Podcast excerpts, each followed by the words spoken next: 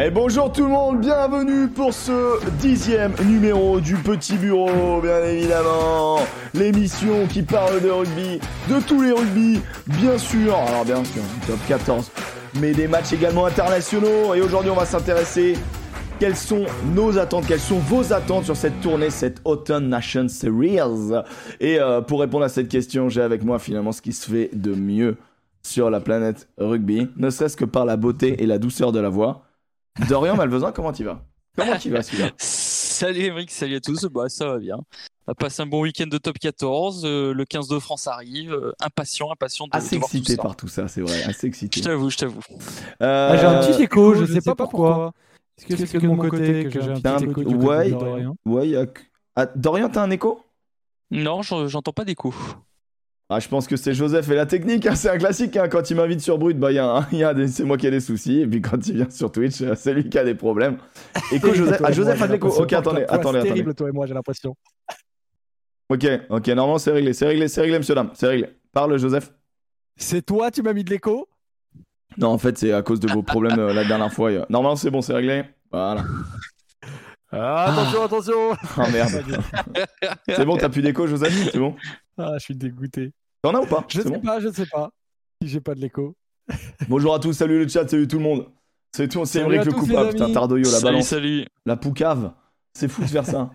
Euh, bienvenue tout le monde, bienvenue les copains. Merci d'être déjà aussi nombreux, déjà de, de faire grandir. euh, bah, bah, bah, putain, ça, ça monte vite, hein, ça monte super vite. On sent que vous êtes excités.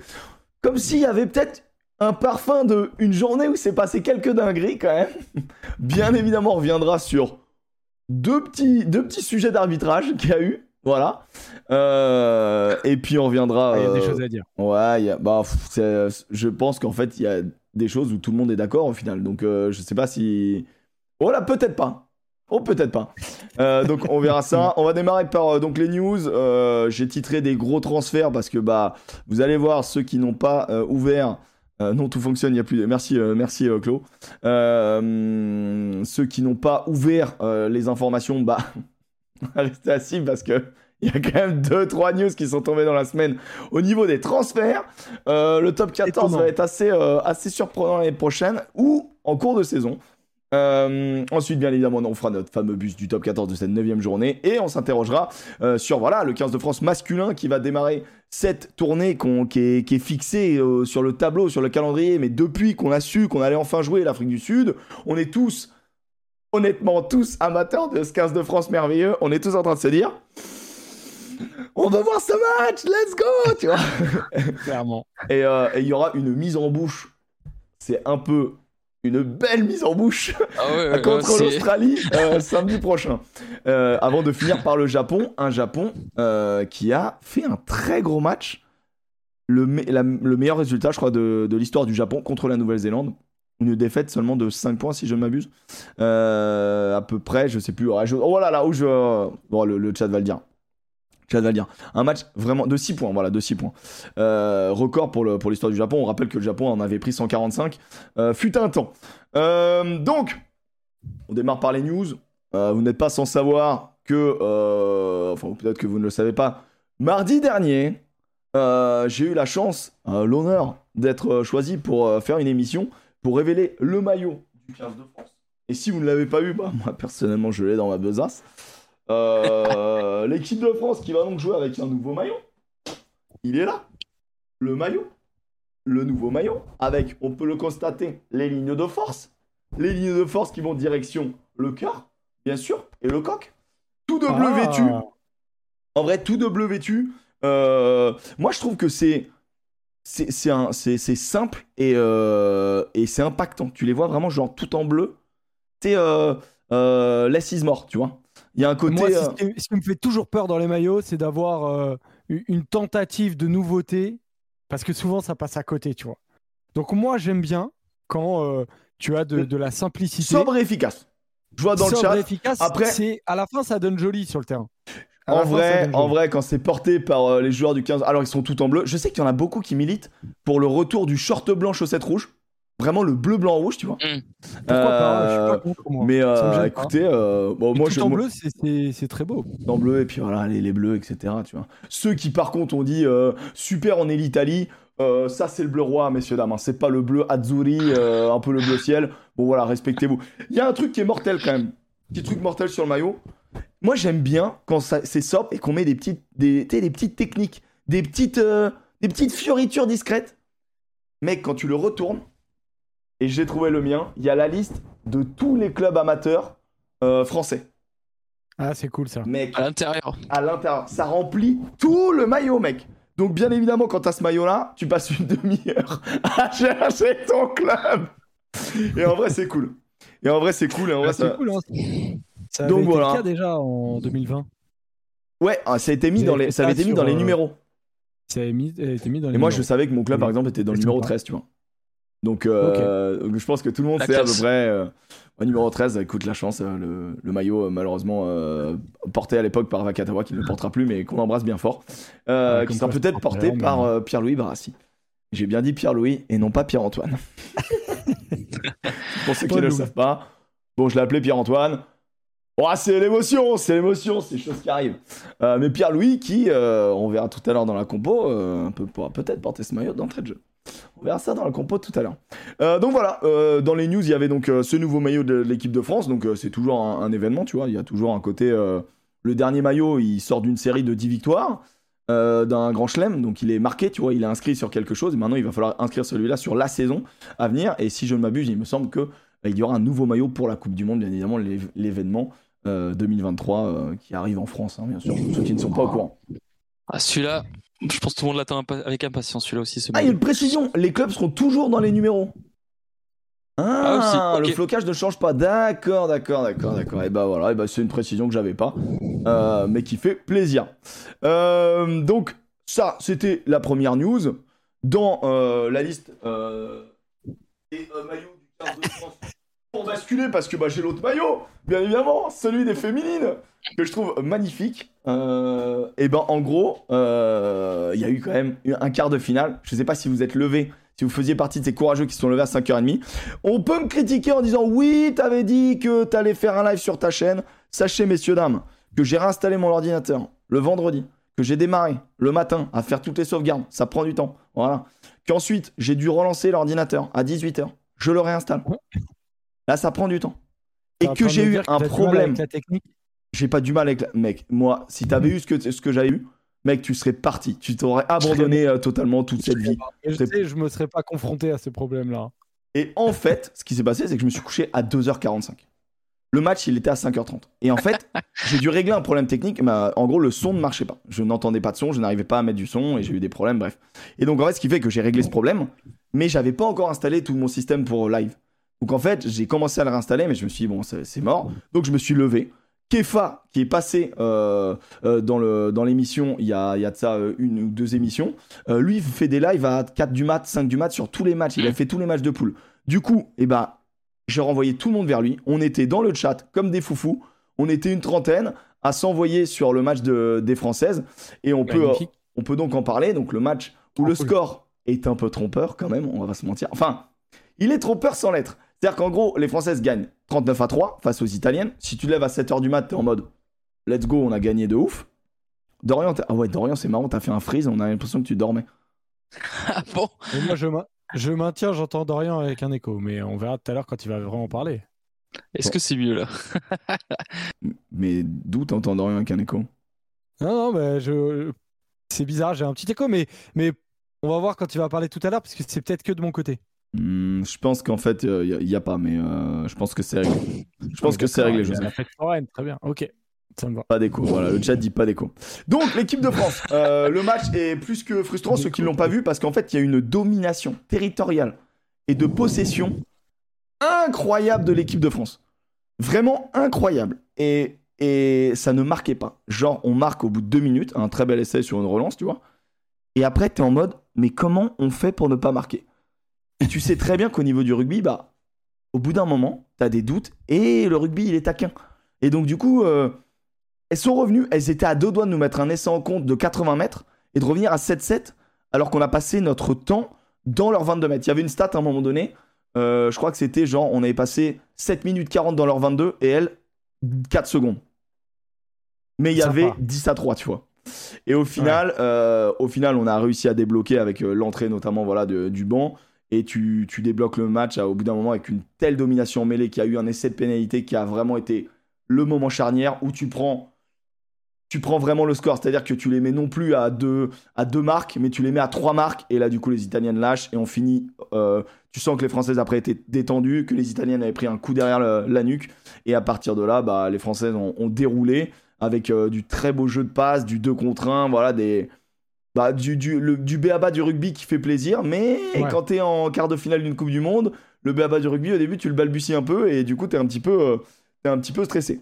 Il y en a qui disent ça va a- piquer contre les NZ. RDZ RDNZ qui demande dans le chat, qui dit dans le chat, les filles ont, ont un sérieux manque de concrétisation. Ça risque d'être chaud pour la suite. Est-ce que tu es d'accord avec ça, Emmerich Non, parce que le, le- parce que ce match-là, il était particulier. Ce match-là, tu joues, tu joues les Italiennes euh, qui t'ont battu en match de prépa.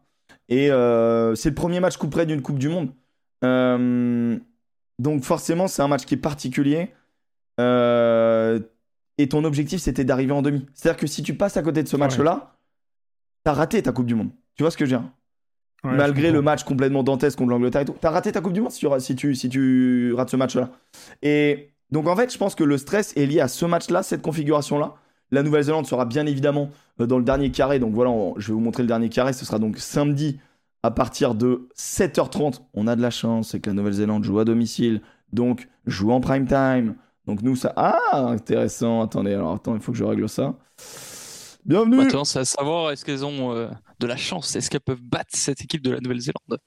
Ben, en fait, ce qui se passe, c'est que cette équipe de la Nouvelle-Zélande, on l'a battue deux fois lorsqu'elles sont venues euh, dans l'hémisphère nord. Elles en ont Mm. pris 50 contre les Anglaises deux fois, elles en ont pris 30 et 40 contre les Françaises. Il y avait une réelle domination, il y avait un vrai impact physique. Maintenant, la Nouvelle-Zélande qu'on a jouée il y a un an, c'est plus la même Nouvelle-Zélande. Euh, ce que tu vois euh, dans le. Dans, les, dans, le, dans, dans le début du tournoi, c'est une Nouvelle-Zélande beaucoup plus rassurée, avec des joueuses qui développent un, du très joli rugby. Maintenant, il n'y a pas un tel écart entre la Nouvelle-Zélande et la France qu'il y a entre l'Angleterre et le reste des nations. Donc l'over favori reste l'Angleterre, mais le match. France-Nouvelle-Zélande, c'est 50-50. Et je vais même te dire, la pression est à gérer pour les Mm. Néo-Zélandaises, double championne du monde en titre, à domicile à Auckland. Dans quel secteur est-ce qu'on peut faire euh, la différence? Est-ce que c'est devant? Est-ce que c'est derrière? Est-ce que c'est en touche? Est-ce que c'est en mêlée? Est-ce qu'on a un secteur fort sur lequel on peut vraiment appuyer La face dé- à ces la défense. Néo-Zélandaises? La défense française, c'est vraiment le secteur fort. Euh, un peu, un peu mine, de rien, il y a un parallèle à faire avec le masculin, tu vois, avec le 15 masculin. C'est que la base, c'est la défense. Ce qui nous rend très fort dans ce, dans ce, dans ce 15 de France, c'est défensivement. Je vais te parler des deux flanqueurs, des deux flanqueuses, du coup, pardon. Euh, Hermé Mayence, bah, c'est juste euh, du sautoir goat, quoi. Tu vois, c'est, c'est, Ouais. ça t'envoie du 20 plaquage, euh, c'est, c'est complètement fou. Et je vais te parler des centres. Vernier Philopon, mais ça aime le chocolat comme rarement t'as vu, tu vois. Vraiment, si ça peut mettre des bouchons, ça va mettre des bouchons. Et donc, cette équipe de France très agressive défensivement, qui, par sa défense, regagne du terrain, fait reculer les attaques, ça va être très intéressant de voir ça face à des Néo-Zélandaises. Mhm. Maintenant, la puissance, je pense que c'est du 50-50. On est assez puissant devant. Euh, dans les lancements, il faudra faire très attention au niveau. Notre mêlée, elle est rassurante, mais notre touche, des fois, ça peut être inquiétant. On sait qu'il y a beaucoup de vent, etc. Il y a eu beaucoup de choses à, à gérer. Euh, Comme le que le drapeau anglais. Qu'est-ce qui se passe? Qu'est-ce qu'ils disent? Comme le verlet est rouge et blanc, on a l'impression que les drapeaux anglais et canadiens n'ont pas de couleur. Ah ouais, je vois ce que vous voulez dire. Ah, C'est vrai dire. que sur le fond rouge aussi. Je vois ce que vous voulez dire. Et, euh, Alors, et en effet, il y a une petite, une petite jeune, on va dire, euh, voilà, une nouvelle euh, qui a signé sa quatrième cape euh, en équipe de France. Euh, elle avait démarré euh, euh, en match de prépa contre l'Italie euh, sa première cape, c'est euh, Charlotte Escudero, qui a joué 8 là, qui a été repositionné, qui est plutôt flanqueur, euh, qui a été magnifique. Elle nous a fait un match, mais un match totalement décomplexé. Chaque prise de balle t'avance, Euh, chaque prise de balle tu mets vraiment ton équipe dans l'avancée, défensivement présente, mais surtout en porteuse de balle, ça a été. euh, ça a été, euh, ça a été euh, fort. Ça critique mon design, euh, France Rugby Ouais, nous dit dans le chat. ça, ça régale ça. Elle Ça régale. à l'œil de Moscou. Donc, Il ce- est magnifique, c'est magnifique. non, en vrai, le design, il est, il est lourd. hein, Il va, partir du, il va partir du petit bureau, le pauvre, il va avoir l'impression de se faire engueuler, tu sais. Ouais, je te jure. Je me suis fait gronder. Donc voilà, donc là, finalement, les, comme, comme souvent dans une Coupe du Monde euh, de rugby, finalement, le, au rugby, quand tu respectes l'adversaire, le meilleur gagne. Voilà, on va pas se mentir. Donc euh, quand il y a du respect, quand, quand la stratégie n'est pas, euh, n'est pas, euh, comment dire, n'a pas déjoué euh, l'adversaire, là c'est le cas des Italiens. Les Italiens n'ont vraiment absolument rien proposé offensivement. Pour deux raisons. Un, elles n'avaient pas le ballon parce que les Françaises étaient extrêmement agressives, euh, enfin, elles étaient extrêmement euh, douées dans la conservation. Et deux, quand elles avaient le ballon, les Françaises étaient extrêmement agressives, donc elles n'ont rien pu développer. Euh, donc là, les quatre favoris, les num- de numéro 1 à numéro 4 au classement euh, IRB, euh, se retrouvent en demi-finale de cette Coupe du Monde. C'est la logique. Maintenant, il va falloir briser la logique pour nos Françaises qui sont troisième. Il va falloir être au-dessus, il va falloir être meilleur, il va falloir aller chercher ce titre. Et de toute manière, en vrai, quoi qu'il arrive, cette demi-finale est un match historique pour, les- pour le 15 de France féminin, puisque le meilleur résultat en Coupe du Monde, c'est troisième. Elles l'ont fait plein de fois. Si elles gagnent cette demi-finale, elles seront minimum deuxième, quoi qu'il. Ce sera une performance historique pour le 15 de France.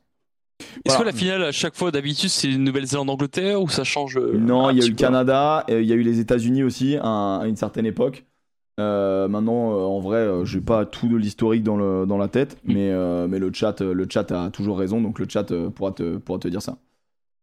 Dommage cet écart des 4 avec le reste. En fait, en vrai, euh, dans, dans le rugby euh, mondial, euh, masculin comme féminin, il y a des écarts. C'est juste qu'au rugby, puis, euh, t'as, on va dire, quatre pays qui sont au-dessus du lot, mais, mais, mais du côté masculin, je suis désolé, tu retrouves toujours les mêmes en quart de finale aussi. tu. Oui, oui. Oui, oui. c'est- c'est C'est-à-dire que et t'as un slot de plus, quoi. T'as 8, t'as huit pays supérieurs aux autres, quoi. Mais, mais Ah, le rugby se développe, et donc euh, les autres pays vont monter, ils vont grandir. Le problème, c'est que. Non, mais clairement. On constate qu'il y a peut-être plus d'écart entre les, entre les nations euh, euh, féminines que les masculines, mais après, euh, c'est le temps que ça se développe. Faut, faut pas, faut pas se leurrer sur le fait qu'il y ait effectivement plus d'écart chez les, chez les filles, mais aussi, il faut comprendre et contextualiser tout ça. Donc, c'est logique qu'il y ait des différences d'écart parce que certaines nations ont fait le choix de mettre de l'argent, de développer, de coordonner tout ça, et ça devient des exemples pour d'autres nations, et c'est absolument ce qui se passe en ce moment. Il y a des locomotives et il faut plus se voir ces nations-là, anglaises, françaises, néo-zélandaises, comme des locomotives que comme des nations qui, euh, qui brisent tout. Quoi. Vaut mieux qu'il y ait Mais des exemples comme ça. Tu le vois, la, nation italienne, c'est une nation qui progresse. Euh, les Fidjiennes, euh, première participation, elles ont montré énormément de, énormément de rugby, énormément d'envie. Et il manque bien sûr euh, beaucoup de stratégie. On voit que la puissance prend un, un peu le pas. Tu vois les équipes un peu mieux préparées, on va dire, physiquement pour tenir tout un match, pour avec, avec des- de fortes séquences. Le niveau du rugby féminin a énormément augmenté, du coup, vu qu'il est de plus en plus euh, popularisé, qu'il y a de plus en plus de- d'argent dans le rugby. Donc, euh, enfin, du coup, dans, à partir du moment où les matchs sont diffusés, il y a plus d'argent, il y a plus d'argent, il y a plus de prépa, il y a plus de prépa, il y a plus de niveau. Et du coup, là, tu vois vraiment un truc. euh, alors, franchement, moi je, me suis, moi, je me suis éclaté sur cette Coupe du Monde. Chaque match des Français, j'ai vraiment pris un plaisir de ouf. Et euh, bah, du coup, samedi matin, on sera en live euh, sur la chaîne. Euh, là, c'est bon, j'ai remis mes overlays, il n'y a pas de souci, les copains. On sera en live sur la chaîne euh, pour vivre, pour vivre ce- cette demi-finale. Petit réveil à 7h, 7h10, euh, on met un slip, 7h15, on lance le live. hein. voilà, c'est ça le. J'ai réveillé à 7h10. là. Ouais, petit réveil à 7h10, Ça va. 7h15, on lance le live. 7h... Je sais pas, moi j'ai pas d'enfant, apparemment c'est un... un réveil normal pour beaucoup, mais pour moi c'est très très dur quoi. Ça n'existe pas. Des overlays au design de qualité, oui bien sûr. pas. Donc voilà. Et, euh, et donc l'autre demi-finale, Angleterre-Canada, j'ai vu dans le chat euh, beaucoup de personnes dire euh, attention les Canadiennes, je mets une pièce sur les Canadiennes. oui, mais bon, on va pas mentir aux gens, l'Angleterre est ultra favorite de l'ensemble de la compétition. Et donc ça serait un énorme exploit que les Canadiennes sortent les Anglaises. Qu'elles les embêtent une mi-temps, je veux bien le croire. Mais à la 60e, euh, moi je vois, un- je vois quand même un petit, un petit 30. Je sais pas, je vois au moins 15-20 points d'écart, tu vois. C'est quatrième nation, ça, le Canada? Ouais, ouais, ouais. Et qui était, euh, qui faisait partie. Euh, euh, ce pourquoi on a vu un France-Angleterre en poule, c'est parce que les favoris, les têtes de série de chaque poule, c'était Nouvelle-Zélande, Canada et Angleterre. Donc nation très solide, très sérieuse, attention. hein. Très solide, ouais. Donc voilà, très solide, mais les Anglaises font vraiment quand même très très peur. Quoi. Enfin, pff, ils sont d'une puissance. Enfin, tu- on l'a vu contre nous, tu vois, en match de poule, Mm. c'était un match incroyable. Donc, euh, donc voilà. Voilà pour euh, la partie euh, Coupe du Monde. Vous avez toutes les infos. Ça sera bien évidemment le match en direct sur TF1. Euh, donc voilà, on embrasse bien sûr nos amis diffuseurs parce que ça fait plaisir de voir des matchs en clair. Et d'ailleurs, j'en profite. Alors, rien à voir, mais. bon, bah, c'est l'automne l'automne Nation Series et, et des matchs en clair. On peut en voir aussi sur l'équipe TV. J'ai récupéré le programme, les gars. Et c'est complètement trop stylé. De là pour ceux qui ont pu voir le, euh, le Japon Nouvelle-Zélande euh, dimanche ou euh, l'Écosse Australie bah ils ont ils ont vraiment enfin samedi pardon Oh ils ont oui, kiffé. et là franchement voir des programme. matchs en clair mon gars Écosse Fidji je suis désolé mais quand même ça sent bon quand le petit Écosse Fidji il risque de régaler. Euh, Italie Samoa bon à la limite je peux comprendre. Mais Angleterre Argentine sachant qu'ils vont se jouer en Coupe du Monde ils sont dans la même poule. Donc le Angleterre Argentine mama mama mama mama Euh, Italie Australie alors peut-être on verra mais bon ça je pense que ça va être un peu plus euh, un peu plus euh, un peu moins serré. Angleterre Japon c'est un match de ouf. Écosse Nouvelle-Zélande toujours un plaisir de voir la Nouvelle-Zélande. Moi le Écosse Argentine m'intéresse aussi. Et après Angleterre Nouvelle-Zélande et Angleterre Afrique du Sud en clair c'est quand même Ouais, c'est quand même régalade. c'est quand même régalade. Donc euh, Est-ce qu'il Tout diffuse va devenir le. hein? Est-ce qu'il diffuse? Non, je disais, est-ce qu'ils diffusent le match des Barbarians qui jouent contre les Fidji, euh, l'équipe Je- qu'ils le font d'habitude? Je là, ne sais pas. C'est pour ça. Je ne sais pas. Euh, j'ai pas l'info. J'ai pas l'info et euh, je crois. Ah, bah, rien, euh, on te propose, euh, on te propose 12 matchs, tu demandes un 13ème. Non, mais c'est fou ça. Oh, Pas possible, lui. Ah, c'est la fin de l'abondance, mec. Oh, oh, oh, reste tranquille. Il est malade, J'ai l'esprit. Baba, j'aime bien, c'est pour ça. Ouais, et d'ailleurs, on peut parler du capitaine des. euh, Non, mais en vrai, c'est vraiment cool d'avoir autant de matchs. Et, euh. Et quoi qu'on en dise, tu vois, on peut dire merci vraiment à l'équipe de, se positionner là-dessus parce que je peux vous dire, moi, j'ai, j'ai pas mal de potes aussi autour de moi qui s'intéressent beaucoup au sport, euh, qui aiment bien regarder le rugby de temps en temps. Euh, et en fait, si c'est en clair, euh, en fait, ils, vont de temps en temps s'arrêter sur un petit match et te dire ah ouais et m'en parler en fait. Et c'est comme ça qu'on atteint euh, euh, la population globale qui s'intéresse au sport. C'est en passant en clair, en clair, en clair. Et moi, je, suis outré très souvent de- des programmations de France Télé, notamment, qui a des droits, qui ne les utilisent pas, qui ne diffusent pas des matchs. Et bien là, c'est vraiment trop bien de voir que les matchs vont être diffusés. Et en général, en plus, quand la chaîne L'équipe euh, se met à diffuser euh, des événements, ils le diffusent bien. C'est-à-dire qu'ils font souvent un petit avant-match, un petit après-match. Ils font un global et ils expliquent bien. Donc, euh, je suis vraiment très, très content de cette programmation. Bah, pareil, voilà. Je peux pas dire mieux. Je peux pas dire mieux. Non, je lisais le chat en même temps. Il y avait des. Dorian, c'est un spectateur exigeant. Et il a raison. T'as pas, dit- t'as pas dit la suite et il a raison. Et il a, et il a raison. Et il a raison. C'est vrai que la suite c'était ça. Euh, Il y avait aussi, euh, il y avait aussi, euh, bien évidemment, ça demandait si l'autre demi-finale Angleterre-Canada était sur TF1, bien évidemment. Euh, Donc la demi-finale, les deux demi-finales sont sur TF1 en clair de la Coupe du Monde féminine. Et s'enchaînent, je crois, non? Bah non, il y a un petit, il y a un petit écart. Enfin, la première, elle est à 4, 4,5 du mat, et la deuxième, elle est à 7, euh, 7,30 ou 5,5 et c'est 7,30. Voilà, bon, je vais montrer le, je vais montrer le, le- la photo, vous, vous l'avez vu. Tu parles vite fait des Barbarians, c'est fait partie des news. L'ami Basta, peut-être pour sa dernière Eh ben. rencontre internationale, on ne sait pas, mais peut-être, sans doute. Euh, Mathieu Bastaro sera capitaine contre les Fidji, c'est quand même assez fou. Ah, j'ai pas vu l'info, moi, du coup. Eh bah, je te la Qu'est-ce qu'il en est exactement? Et bah, le troisième ligne français du rugby club toulonnais a été nommé capitaine des Barbarians. Voilà mon petit. C'est trop cool. Donc ouais, Ah, c'est cool. donner- Et c'est Christian Labitte et Frédéric Charrier, les entraîneurs. Première fois que Fred Charrier a été convoqué avec les Babas. Et Urios aussi, non Euh, Ah, peut-être Urios. Et Ouais, Moi, si, de ce que j'ai vu, c'est qu'il y a euh, Urios aussi qui est dans le, qui est dans le coup. Ah, dans Ouais, ce coup-là que, Ouais, que lui qui a Ah, moi, j'avais j'avais que Labitte et, euh... L'entraîneur et. Charrier. Ah oui, non, autant pour moi. Non, non, autant pour moi, j'ai mal lu. Et l'adjoint de d'Urios, sérieux, ouais, en effet, en Ah. effet, en effet, en effet. Pardon, pardon. Ah, mais ils m'ont, ils Et m'ont lu, c'est, ils m'ont lu, j'ai euh, lu en diagonale. Fais gaffe. En diagonale, gaffe, ouais. mec, il est derrière- là, il est derrière toi, là, euh, Christophe.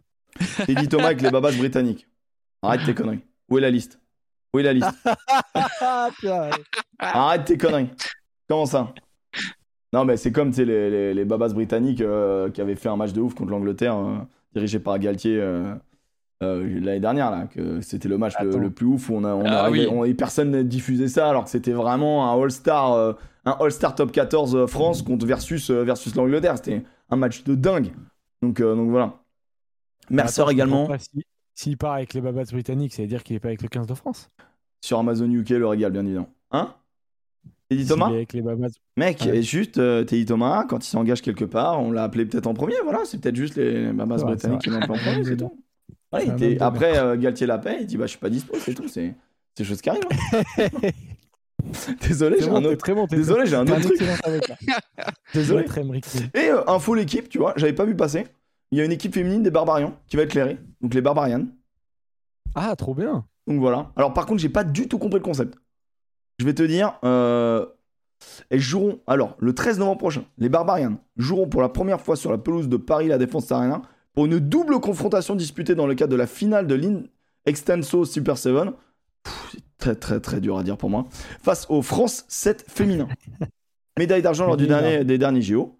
13 joueuses seront donc invitées à porter la tunique aux trois bleus. Une équipe où 7 nationalités seront représentées. Ah, donc en fait, c'est le 15 de France. Enfin, c'est. C'est Ah, c'est les ba- les version forcément. 15, mais qui vont jouer à 7.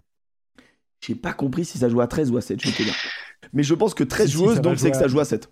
Ça va jouer à 7. hein. Donc Ça c'est joue à 7, ouais, ouais. Ok, je viens de comprendre. 13 joueuses. Ok, au début, je me suis dit, attends, ils vont faire du 13, ils vont faire du 7, je comprends pas. Et en fait, ok, 13 sans 13 remplaçant. joueuses pour du 7. Ok, c'est bon, je l'ai. Je l'ai. De toute manière, on est là pour ensemble comprendre, avancer. C'est un, un petit cercle de parole. On est. Voilà. Main dans la main. Ok, donc ça va faire du 7. Et en même temps, c'est logique, euh, lors de la finale de l'Inestaxo 7, finalement. Ça se tient. Non, mais voilà, écoutez, eh, on parle ensemble et on découvre ensemble les, les nouveautés. Mais, euh, mais je pense qu'il y a des personnes qui ont appris les choses. question d'Antoine Chet. Pourquoi est-ce qu'au rugby, on ne comprend jamais rien?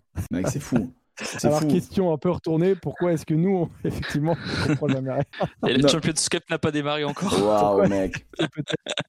Ce qui est génial, c'est que, tu vois, nous, quand même, on avait un système de Coupe d'Europe qui était clair. On a changé, on comprend plus rien. Et le foot fait comme nous.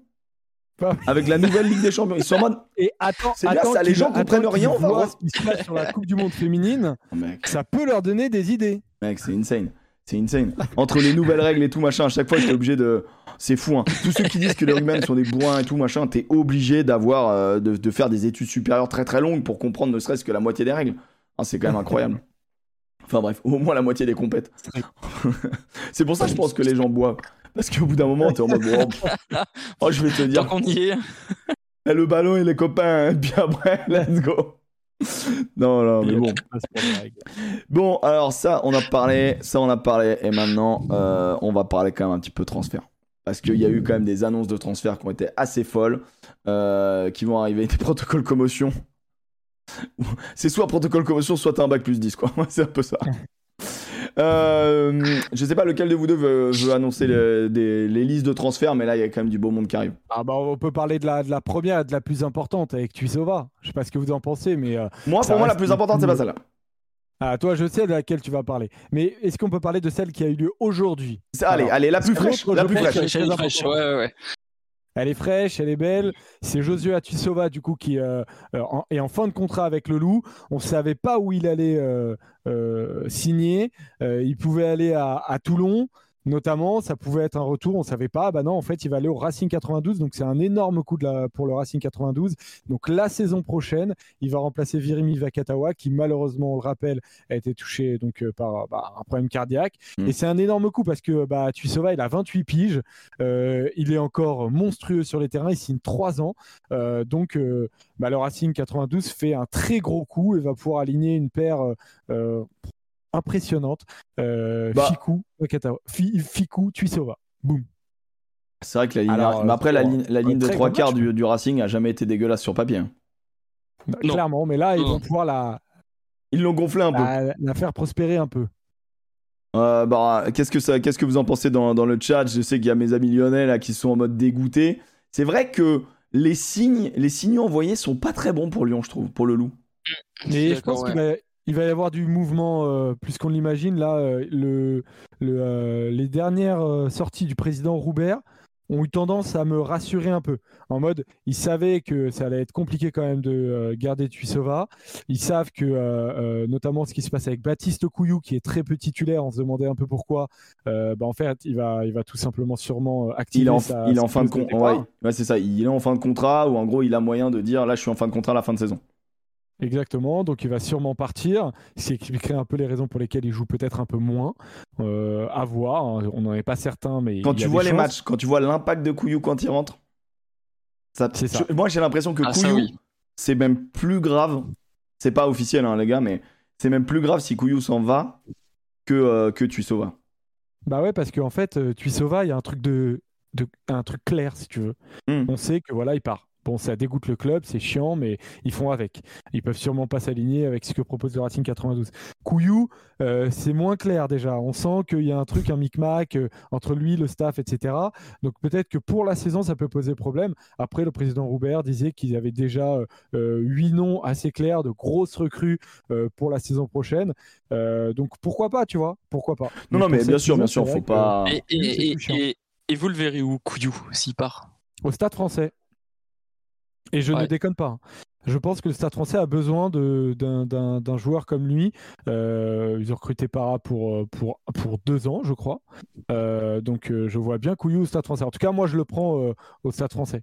Très sincèrement, Coville et, et, et, et James Hall sont des bons remplaçants, mais avoir un Couillou qui prend une place de titulaire indiscutable derrière Para, ça peut être très intéressant. Après, dans le chat, Couillou à La Rochelle, pourquoi pas il, peut y avoir une place. C'est vrai, c'est vrai que La Rochelle. Euh, la Rochelle, c'est encore mieux au Stade Rochelet. Hein. Ça correspond encore plus. Moi, j'entends. Je vois plus La Rochelle. Ben, en vrai, La Rochelle, c'est vrai que le poste de neuf, euh, Carbarlo, il déçoit. Euh, bon, voilà. Et, et, et, la suite fait que bah, on sait pas. Et, et j'ai envie de te dire, si tu fais une paire. Euh... Couillou Astoy Ouais, ouais Astoy, mais bon, ce sera, voilà, enfin, ce sera après la Coupe du Monde s'ils arrivent, donc euh, c'est mort. Mais tu fais une paire Couillou Astoy, elle peut tellement dépasser la paire Lucu Jalibert, tu vois. Bah, qui sera potentiellement plus ensemble l'année prochaine. Et... Et... du coup, on enchaîne vers toi dans les infos ah, transferts. Euh. Alors, qu'est-ce qui se passe? Eh bah, c'est incroyable. Jalibert à l'USAP. C'est ce que tu voulais nous annoncer Exactement, Jalibert à, à l'USAP, euh, ils ont un mécène qui est arrivé à Perpignan. Bien sûr que non. non, non, mais il y a des infos sur Jalibert en vrai. Non, non, bah, Déjà, on en avait parlé hein, dans cette émission que mm. Toulon euh, était dessus, qu'il y avait le Racing, mais c'était plus Toulon. Alors le Stade Français, j'avais pas ce, ce, club dessus sur euh, Mathieu Jalibert. Euh, on en parlait seulement que la saison dernière hein, de Jalibert au Stade Français, mais c'était plus le Racing et surtout Toulon qui était dessus. Ça, on parlait plutôt Racing Toulon. Ouais, plutôt ça. Vous savez que Toulon bah, a besoin d'indices, vu ce qui s'est passé l'année dernière entre Bello et Carbonel, que les deux sont partis. Bon, ils ont recruté West derrière, et on voit que bah, ça se passe pas très bien euh, avec euh, Yaya West. Donc ils ont besoin d'un gros 10. On sait que Toulon a peut-être les moyens. On a vu, j'ai vu que le Middle a sorti un, papier sur ça, que Laurent Marty euh, va cadenasser tout ça. Mais entre cadenasser tout ça et la réalité, on l'a bien vu avec le cas Cameron Wookie, ça part vite à, à l'UBB quoi. Donc, euh, mais la ce question... est loin d'être fini, quoi. Et du coup, bah, je prends cette perche-là maintenant pour dire que ce qui, pour moi, est la, est la recrue, le transfert le plus dingue, c'est l'arrivée de Dan Bigard à Toulon. C'est ça qui est dingue. c'est c'est parce que on, on, partait du principe que voilà, ils avaient que Yaya West et qu'il y avait un vrai problème et qu'il y avait un manque de un manque de banc, un manque de profondeur. Mec, tu prends Dan Bigard. Enfin, à un moment donné, on va respecter le enfin, on va se rendre compte de tu prends un numéro 10 international euh, qui a une, une expérience, euh, ses épaules, euh, je sais pas, on peut construire dessus des parkings. C'est. c'est fou. Enfin... Est-ce que tu peux faire par exemple un, un Dan Bigard Jalibert tu vois, pour les prochaines saisons? Non. En vrai, en vrai, je trouve que c'est intelligent. si t'es Toulon, t'as pas le droit de te le refuser, tu vois, parce que Toulouse a bien eu Ramos et, et Ntamak en même temps. ouais.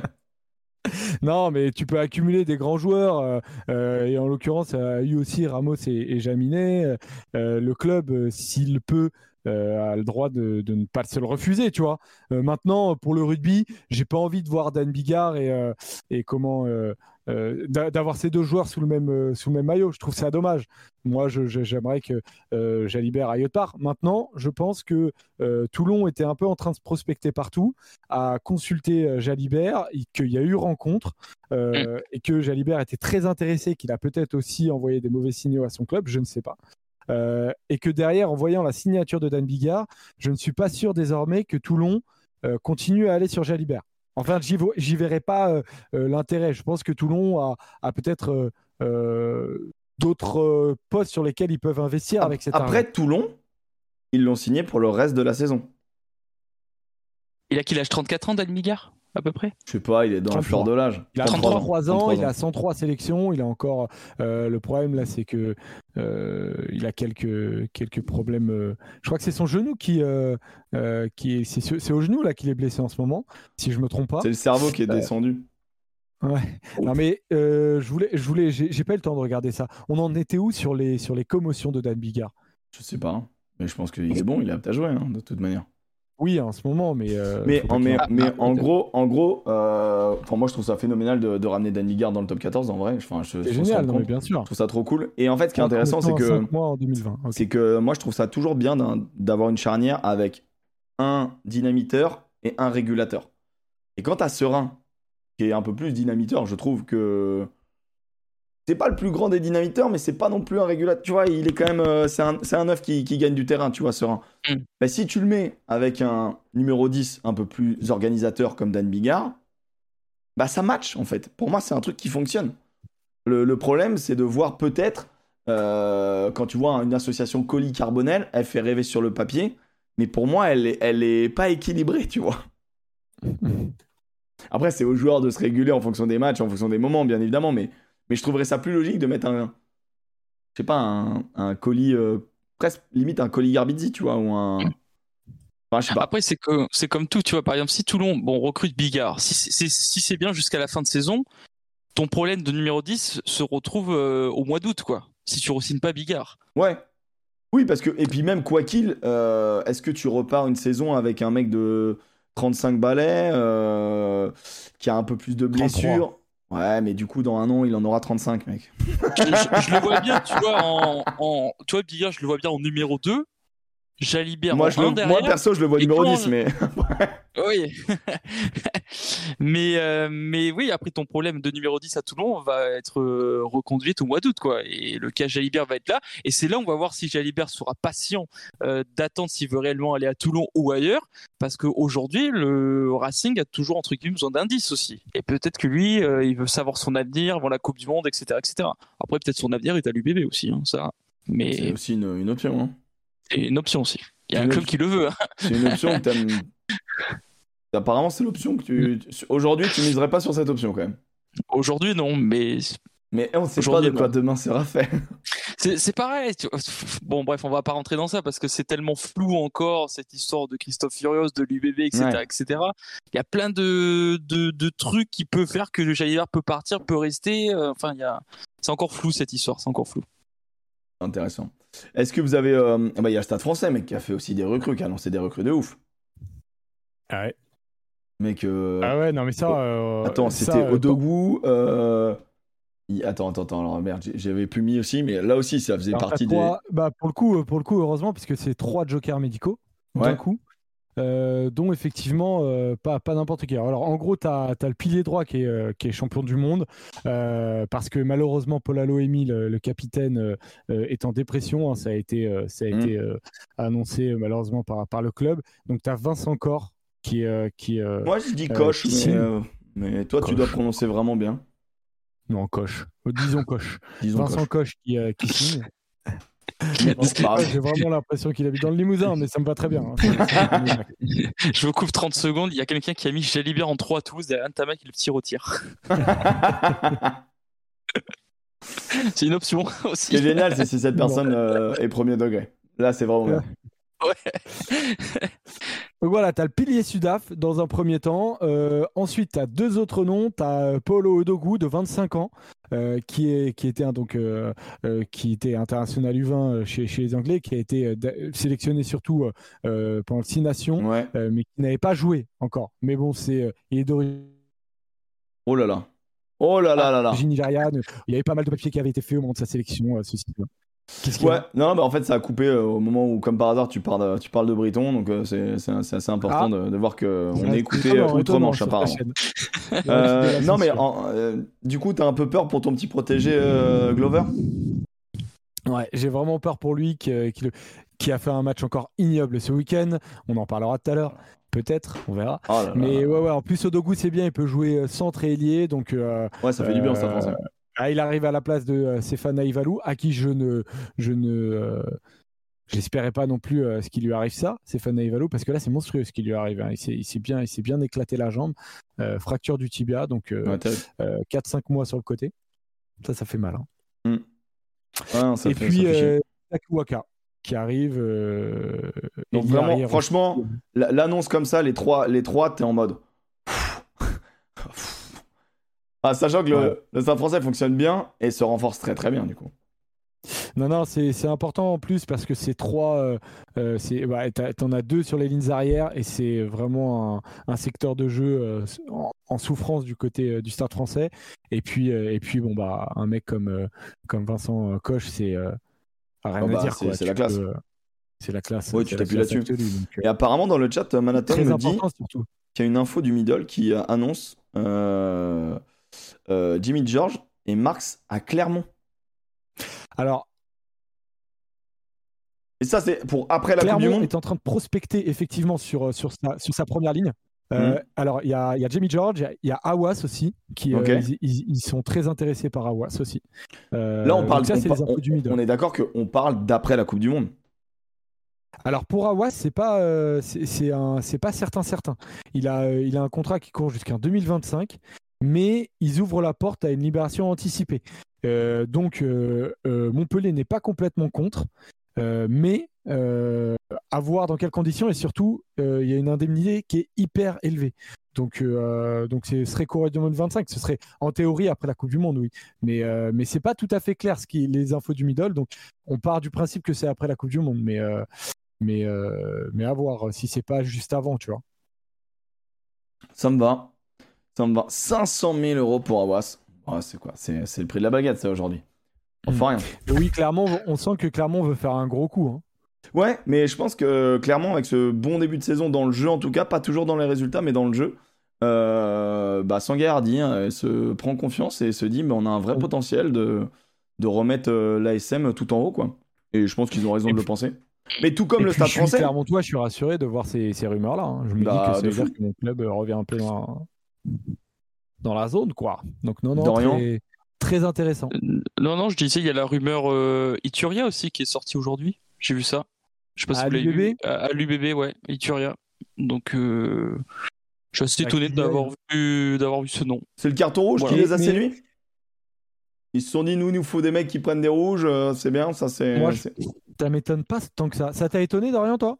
Ouais, ouais, c'est pas un nom. euh, alors, je sais qu'on est en pénurie de troisième ligne en, en ce moment, mais ça va pas étonner. Enfin, ça, m'a- je suis étonné de que Ituria soit euh, à l'UBB. Je me suis dit, c'est un mec qui aurait pu, euh, enfin, qui peut rester à Clermont, tu vois. Je le voyais pas partir. Alors oui, oui, mais en fait, moi, ça m'a pas étonné que l'UBB soit intéressé, parce que bon, le mec, il a, il a 28 ans, et surtout, en fait, il est... Bon, on a vu que bon, l'UBB avait quelques problèmes en touche quand il y avait quelques blessés, mais surtout, euh, tu, euh, tu as un joueur qui, euh, qui va intéresser le staff et la présidence, parce que c'est un joueur qui n'est plus beaucoup appelé avec le C'est 15 vrai. de France. Et qui dit plus beaucoup, je veux dire pas du tout. Après, tu sais pas ce qui peut se passer plus tard, Ah, mais un bah, joueur après, de c'était 28 c'était ans logique qui n'est plus appelé. Oui, alors. Non mais tu vois, moment, moi, moi, ça, il moi- revient oui, à un non bon mais moi niveau ça m'a fait quand même un petit peu sourire de. Il fait un très bon, un très bon, très bonne saison là. Mais quand même, tu peux pas oublier que euh, il y avait beaucoup d'espoir en lui et des espoirs qui ont été plutôt, euh, bah, plus- plus- qui nous ont plutôt voilà déçus que, Non, c'est confortés, tu vois. Donc en gros, là, il revient à un très bon niveau sur le début de saison. Maintenant, euh, maintenant, euh, de là à le mettre en équipe de France, il y a quand même des mecs qui ont pris les maillots, quoi. Non, non, tu vois, je suis étonné dans le sens que en ce moment c'est le capitaine. Euh, je me dis doit rentrer dans un projet euh, un peu à long terme avec euh, John Gibbs, etc. Vu qu'il met leader de son équipe. Et je suis étonné de le voir qu'il pourrait partir dès la saison prochaine dans un autre club, euh, à un autre projet, tu vois. Enfin, je me suis dit il doit Ouais. être au- dans le projet central peut-être de, de l'ASM en ce moment. Mais euh, à est voir après. de hein. contrat, il doit demander beaucoup. Mm. Peut-être qu'il veut aussi renégocier. Ben, c'est ce Et que The euh, Mookie dit dans le chat. C'est qu'à un moment, il dit Ah bah. il y a 3 Mm. tonnes de rumeurs, la plupart c'est pour renégocier les contrats, il faut pas non Mais plus. clairement. Oui, Euh, ouais, comme- après, on- l'UBB, ça m'étonne pas, tu vois. Mec, on- l'avait dit, on l'avait dit pour Ramos l'année dernière. C'est la- Quand il re-signe, j'ai- ouais, tout à fait. Ramos l'année dernière en mode Ramos au Racing, Ramos machin. euh, En Bah fait, ouais. c'était juste pour renégocier et pour re-signer euh, deux ans de plus, quoi. Mais tu vois, ça m'a fait penser un peu à. Ça m'a fait penser à Poirot qui, quand il re-signe, re-signe en disant euh, Je n'irai pas en équipe de France. Et ben c'est le genre de profil qui a l'air de, de plaire, ça, à Marty. De prendre des, des mecs qui ont de l'expérience et qui vont pas aller en équipe de France. Bah, donc, euh, sur le du- Bah, les, les euh, matchs du ah, bah, week-end c'est euh, vont faire que de, Bah, que, de, que de pousser ça. Quand tu vois finalement les, les deux clubs qui ont le plus donné et qui ont perdu, euh, tu t'es en mode bon.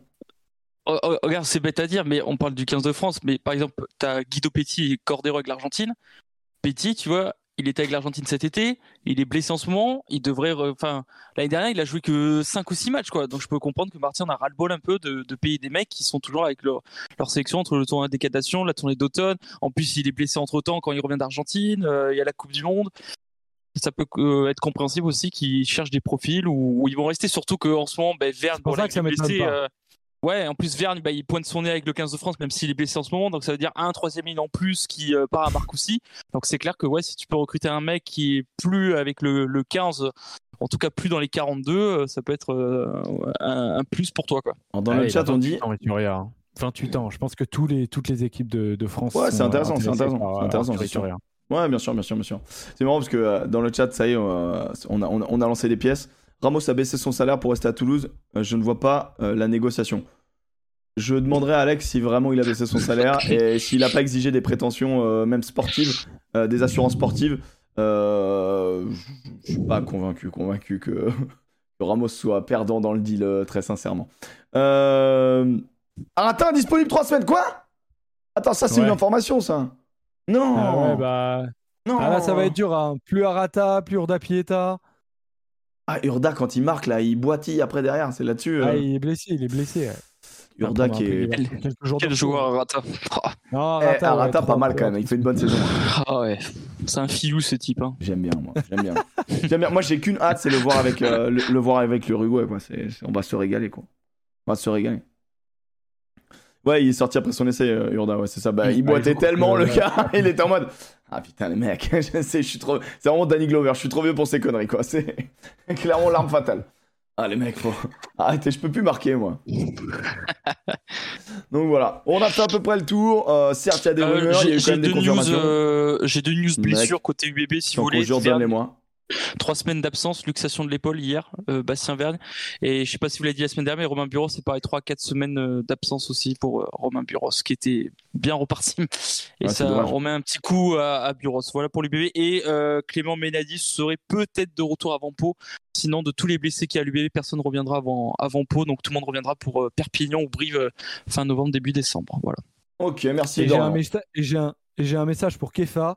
Euh, ton club suit Tristan Teder, le Stade français aussi. Euh, donc il va y avoir une petite bagarre si euh, par hasard.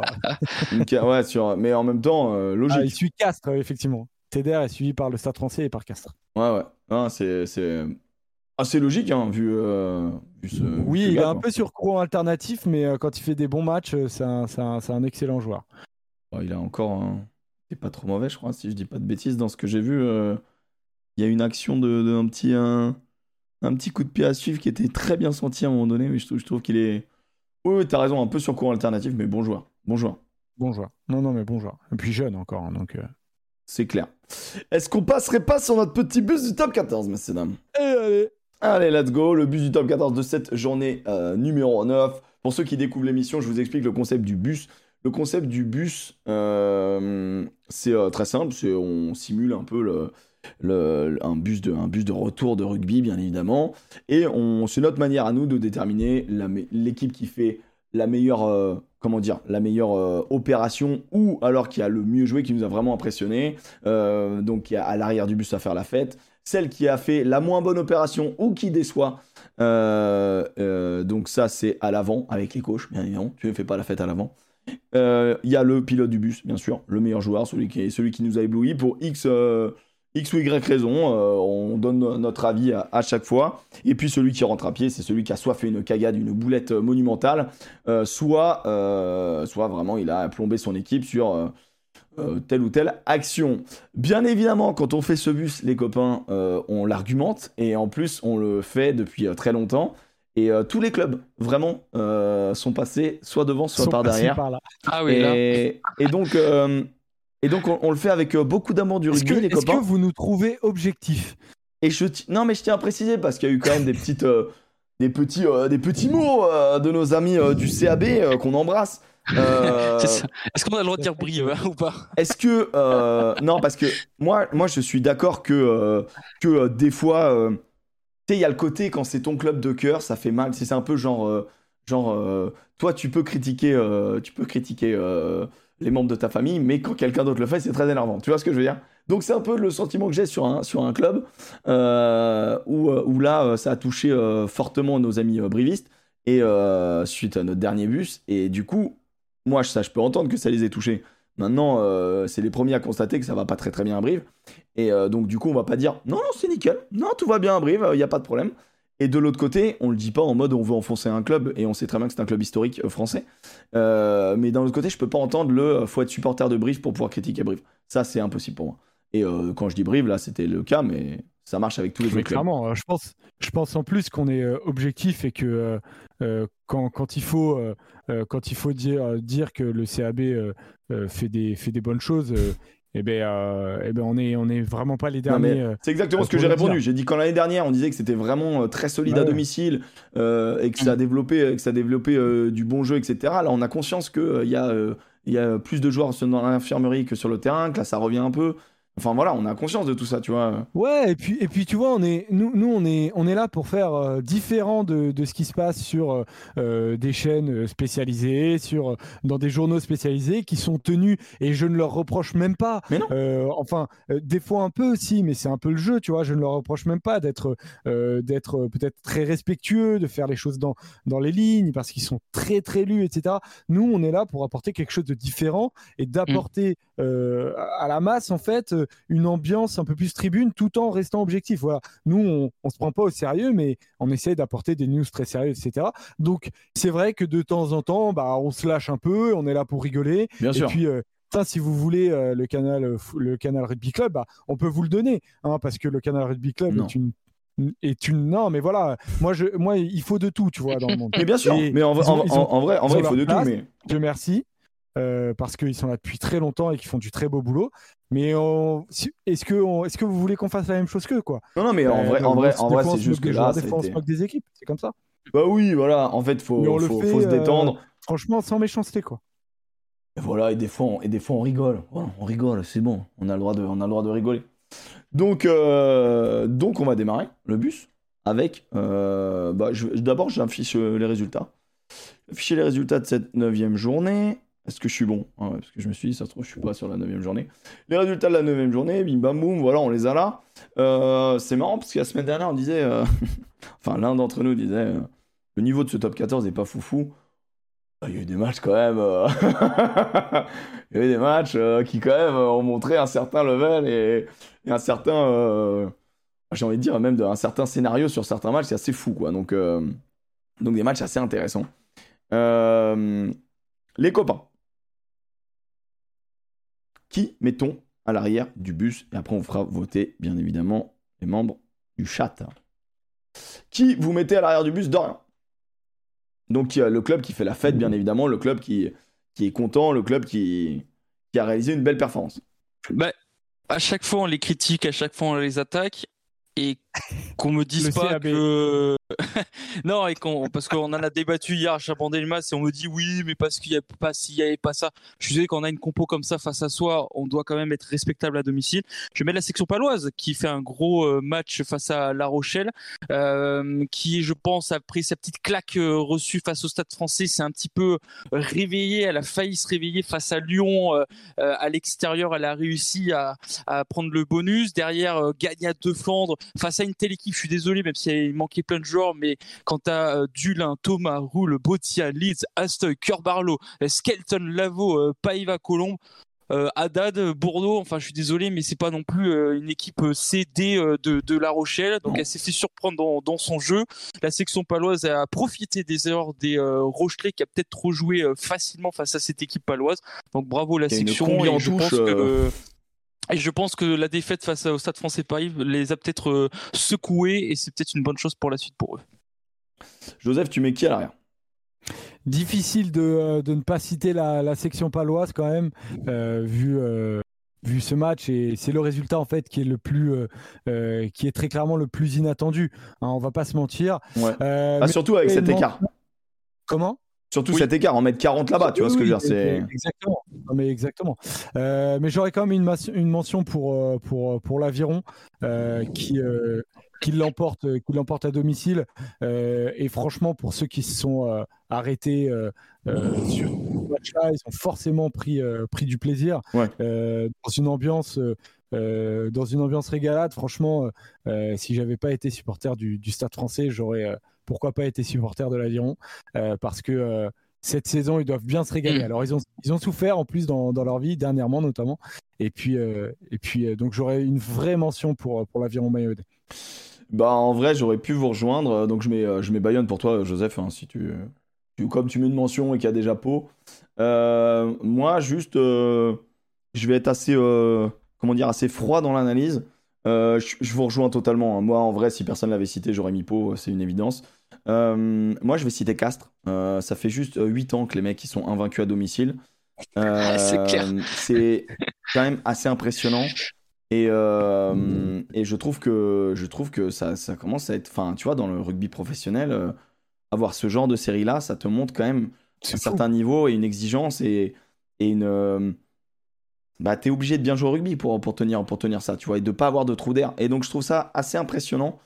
Euh, sur un match où, euh, bien évidemment, il y a eu un fait de, un fait de jeu assez, assez fou, euh, mais où tu as, un très bon Clermont, quoi, tu vois. Moi, moi, je trouve que. moi, j'aime beaucoup Cheikh Tibergien, repositionné 13. Il y, a eu, y a eu vraiment un, un, bon Clermont en face qui aurait pu l'emporter vraiment. Donc, à chaque fois, ne pas euh, dire, ne pas, se démoraliser, avoir cette force mentale de se dire on est à domicile et quoi qu'il en va gagner, c'est assez impressionnant. Euh, donc du coup, voilà pourquoi je mets, je Castres euh, aussi. Et je pense qu'on a une belle, triplette de, de clubs qui peuvent fêter, fêter dignement cette journée numéro 9 à l'arrière. Même si le chat. non, mais tu vois, si tu... moi aussi j'aurais pu mettre euh, Bayonne parce que c'est quand même un exploit, tu vois, de gagner face au Stade Toulousain. Mais ça me surprend pas non plus de les voir gagner non, euh, face à Toulouse. Gagner face à ce Stade Toulousain, c'est pas non plus. Euh, et, et, vu comment elle enchaîne les victoires face à des gros à Jean Daugé, euh, alors si elle avait gagné face à des Dupont, Antama, enfin la grosse écurie qu'on connaît tout, là j'aurais dit c'est peut-être une surprise pour euh, l'aviron bayonnais, mais là je suis pas surpris de, cette équipe qui qui, est vraiment euh, incroyable cette saison, en espérant que, que, que ça va pas se casser la gueule à un moment de la saison, à un moment clé de la saison quoi. Dans le chat on oublie l'USAP, on nous respecte pas. Ah là là là là là là, sachez que sachez que on a tendance à en tout cas, on, le, fait un peu à diviser un peu nos, votes pour parler des. En fait, on ne sait pas ce que votent les autres. Mais, à chaque fois, on essaye un petit peu de diviser pour parler de, plusieurs matchs. Et c'est vrai que. C'est vrai que moi, perso, euh, j'avais pensé à un joueur de, un de l'USAP à mettre en avant. Mais apparemment, euh, voilà, on aurait pu mettre. Euh, on aurait pu mettre. L'USAP aussi qui, qui à domicile remporte ce match. Mais je pense qu'il y a un. Encore une fois, il y a un il y a un événement du match qui fait qu'il arrive très très tôt dans le match qui fait que euh, il y a un petit frein, tu vois, au moment de au moment de pouvoir les mettre en avant. Non mais en vrai c'est une dinguerie. Mais bien sûr, et on va on, va en parler si quand ça si ça arrive, tu vois, mais mais non mais c'est bien bien évidemment je je peux euh, je, enfin, on entend tout ça et tout machin. Donc c'est Pau qui est à l'arrière du bus. Euh, Merci la croisante.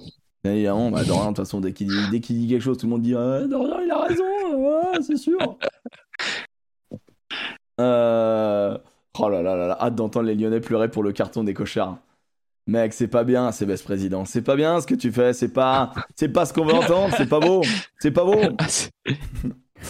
Euh, tu veux parler de la décapitation directe à la télévision française? Ah, mais les mecs sont fous, ça y est. Bon, cette action, on va en parler un petit peu.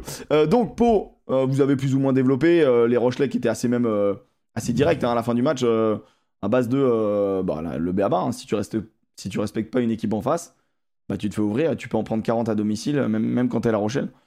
Donc euh, on a plus ou moins expliqué un petit peu avant, je pense qu'on peut directement enchaîner sur, euh, sur l'équipe qu'on met à l'avant. Les copains, ça vous va? Sauf si vous voulez dire deux mots sur, sur le match euh, La Rochelle section paloise, mais je crois que vous l'avez un peu fait. Donc, ouais, non, bon, moi j'ai dit ce que j'avais à dire. Eh bah c'est très bien. Qui tu mets à l'avant, Joseph? Quelle équipe a un petit peu déçu eh bien, un peu beaucoup. J'ai quand même euh, été quand même bien déçu par, euh, par La Rochelle, justement. Euh, très franchement, j'ai pas compris. en fait, j'ai pas compris. Je, je t'avoue que je réfléchis encore à, aux explications. Je cherche des explications et, je n'en trouve pas vraiment. Euh, c'est pas nécessairement une équipe qui a été impactée euh, euh, au-delà du possible par, par les appels avec le, avec le 15 de France. Il y a cinq quand même. Il y a, y a cinq joueurs. Il y a quand même du. Ouais, non mais quand même un pas autant, tu vois que pas autant que que, ah, pas autant Toulouse, qui peut expliquer une telle déroute, tu vois.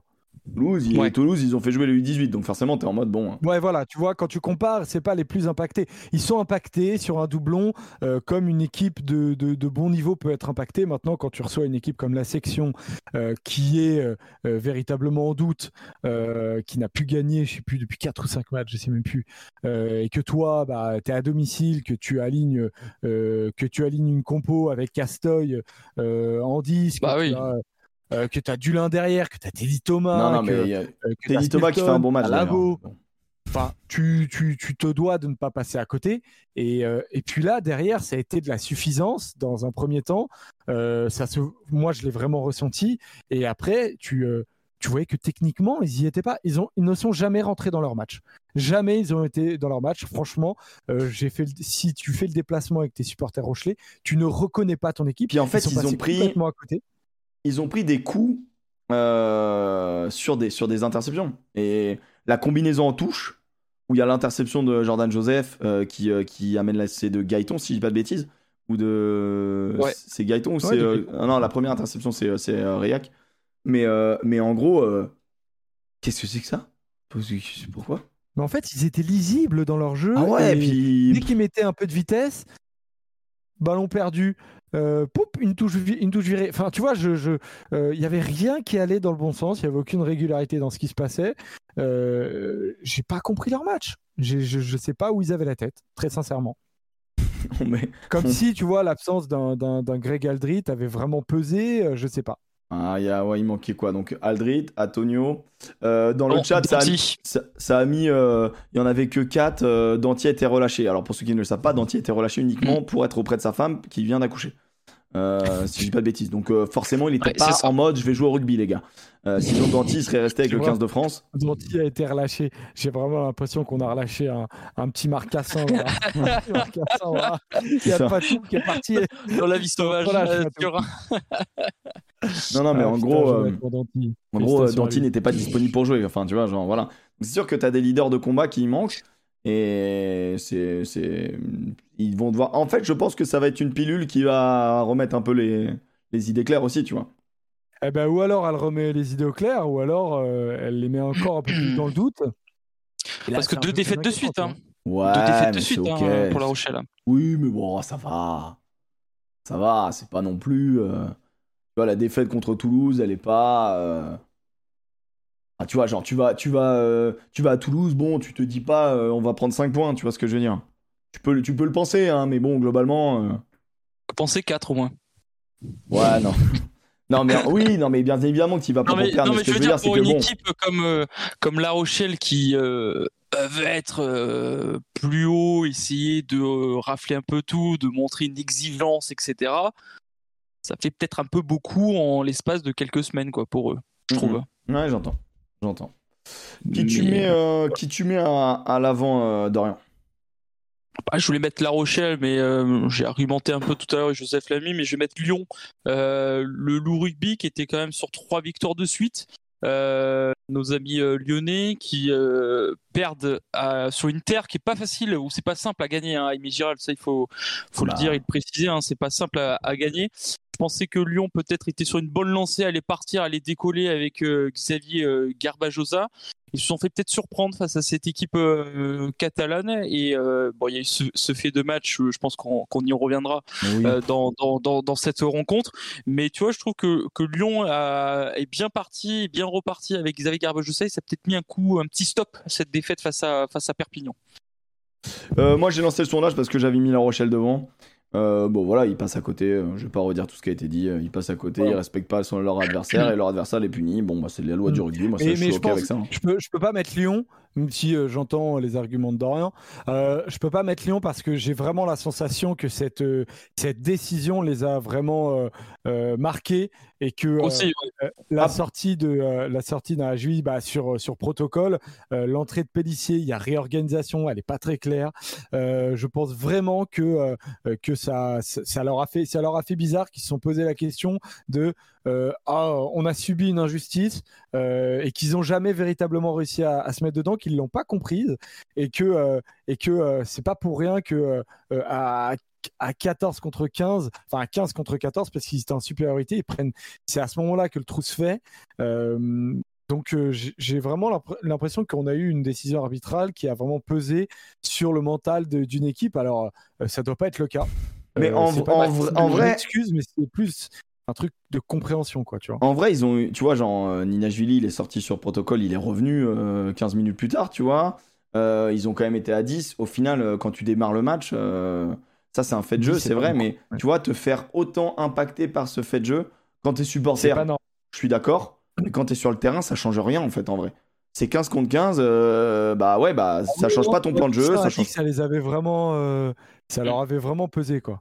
Après Lyon, c'était vraiment le deuxième choix. Sinon, je, bah, c'est déjà- Non, mais comme je- Rochelle compris, mais euh, Euh, non, non, pour, qu'il y ait un petit sondage. Hein, Bon, sinon, bien euh, évidemment, c'est La Rochelle qui a gagné ce sondage. Donc Mm. on a euh, concrètement, euh, finalement, c'est un peu le match surprise, donc forcément c'est le match que tout le monde a voté. euh, les Palois font la fête, les Rochelais font la gueule, entre guillemets. Euh, vous avez mis qui Pilote du bus, voilà le meilleur joueur, celui qui vous a un peu impressionné. Benjamin Benjamin, bien sûr. Oui, Benjamin. bah, Benjamin. Ah donc toi, j'ai pas le droit de dire Vincent Cor et tu as le droit de dire Benjamin. Ben moi, c'est le problème, c'est que moi, c'est mes, mes Benjamin origines uruguayennes, hein, bien évidemment, qui me. Urda, Urdapileta. Benjamin Ah, mais je suis Urda. obligé de le mettre. Qui d'autre, les amis? Bah, je vais te dire. Même en sortant, même en, même en se blessant, le mec, il, le mec, il fait un, il- était sur un 18 sur 18. Là, il en rate une, mais vas-y, bah, il y avait un vent de, il y avait un vent de, de chien euh, euh, là-bas. Ouais, il y avait beaucoup de vent à Euh, casse, ouais. Il y avait beaucoup de vent à Castres. Fais gaffe parce qu'il y a des mecs qui vont découper, il y avait un vent de chien et on va se faire embrouiller par les météorologues castrés, euh, c'est la merde, quoi. Et par les chiens.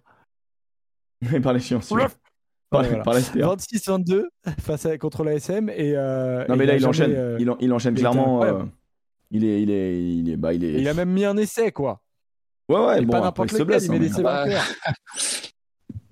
Donc euh, donc sincèrement, euh, roi roi Benjamin obligatoire.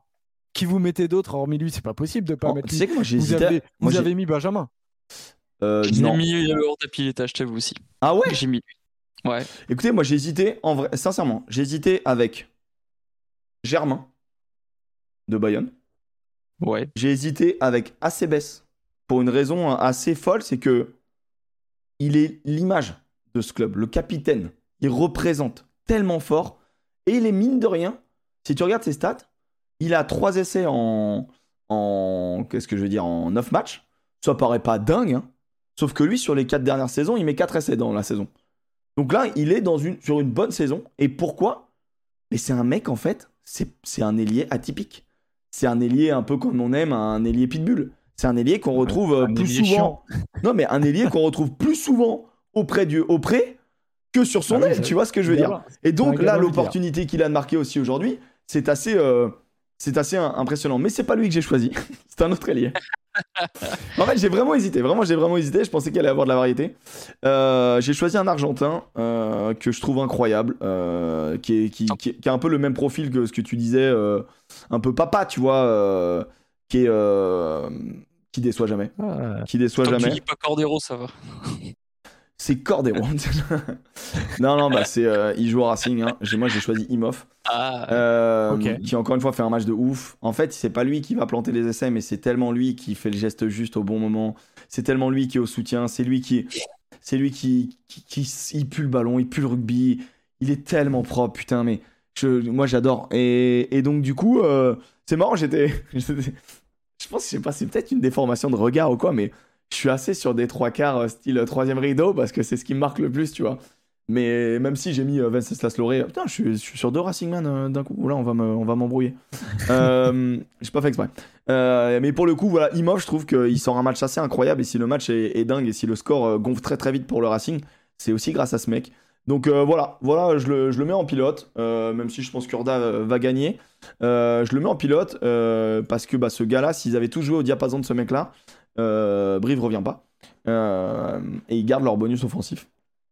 Maintenant, très heureux que nos amis brivistes reviennent sur, bah, sur un, un lâcher de match scandaleux du Racing. Vraiment, les 10 dernières minutes, ils en prennent 21. Ouais, ils ont lâché. ouais. Mais mec, le dernier Ils essai, ont offert un point à Brive.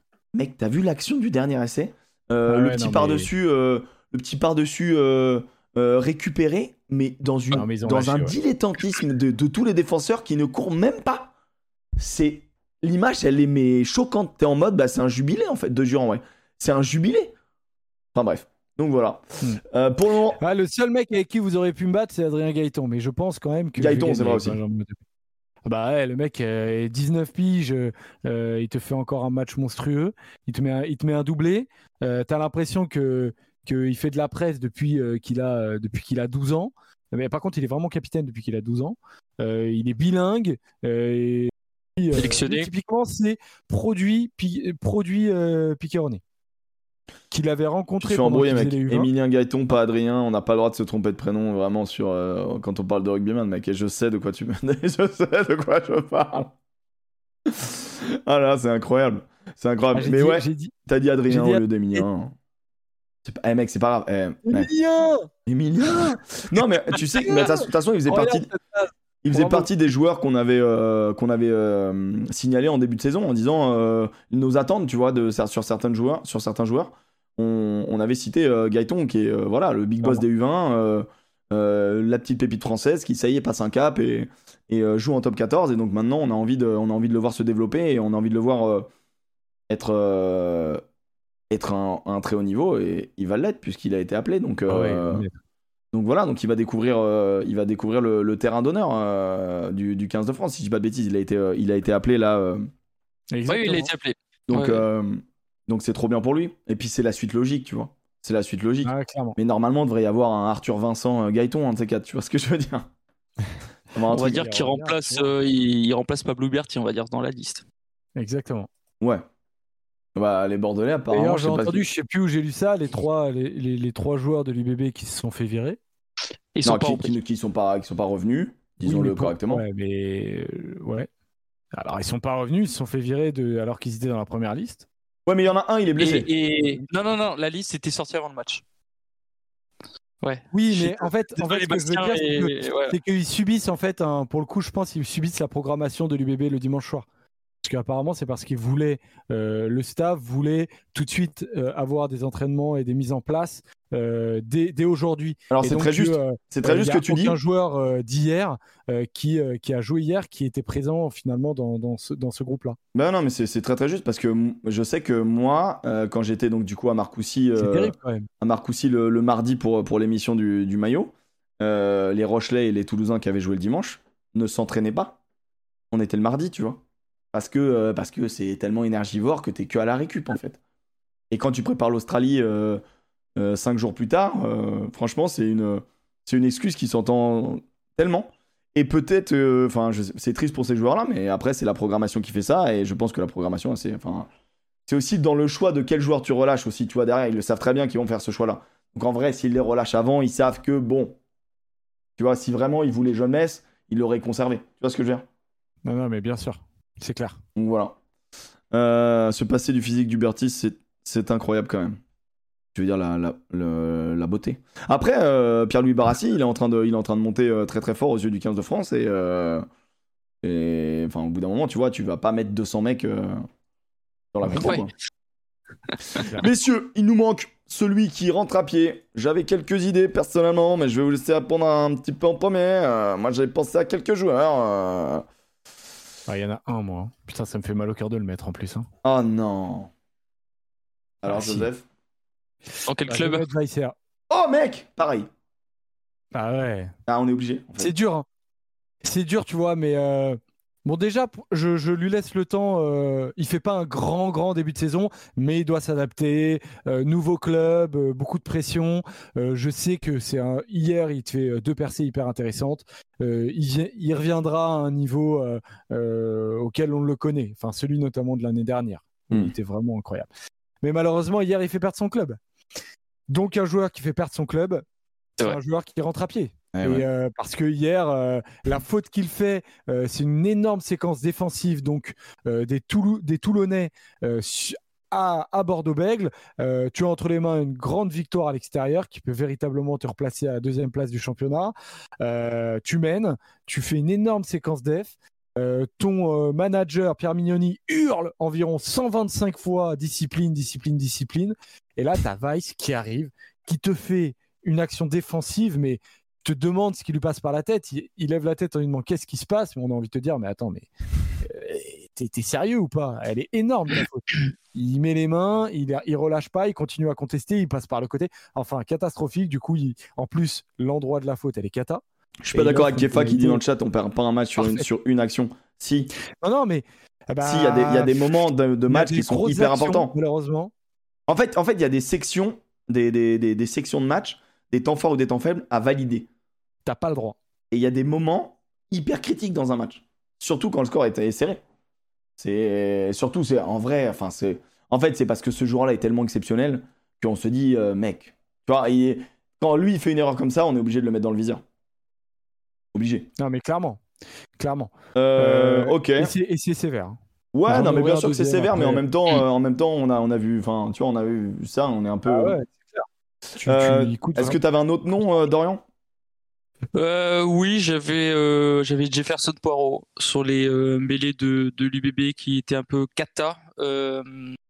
Je trouve que c'est un joueur, Jeff euh, Poirot, qui, qui est plutôt bien revenu dans ce début de saison par rapport aux, autres saisons depuis qu'il a annoncé la retraite, enfin qu'il a arrêté avec le, le 15 de France. Je trouve qu'il est un peu en dessous de ses euh, capacités. Euh, on parlait même peut-être que Paiva aurait pu le dépasser dans la hiérarchie finalement, mais Paiva est parti à, La Rochelle. Il n'a pas réellement de concurrence à, son poste, même si euh, a fait une très bonne entrée, je trouve, par rapport à Poirot. Mais dans ce domaine-là de, de la se faire autant bouger, je trouve que c'est pas digne d'un tel joueur comme lui de, de dans, dans, ce genre de rencontre. Au contraire, c'est lui qui doit montrer un petit peu le, le leadership et c'est lui le patron de, de, de son pack. Il n'a pas été patron et, et je pense que c'est pour ça qu'il a un petit peu bah, sorti à la mi-temps. Il a fait rentrer euh, Collage Après, je dis Poirot, mais c'est pareil de l'autre côté avec Kobilas. Hein, et c'est pour ça que Tamifuna est rentré. Donc euh, voilà pour, pour, Et qui a fait une passe après contact euh, assez délicieuse d'ailleurs.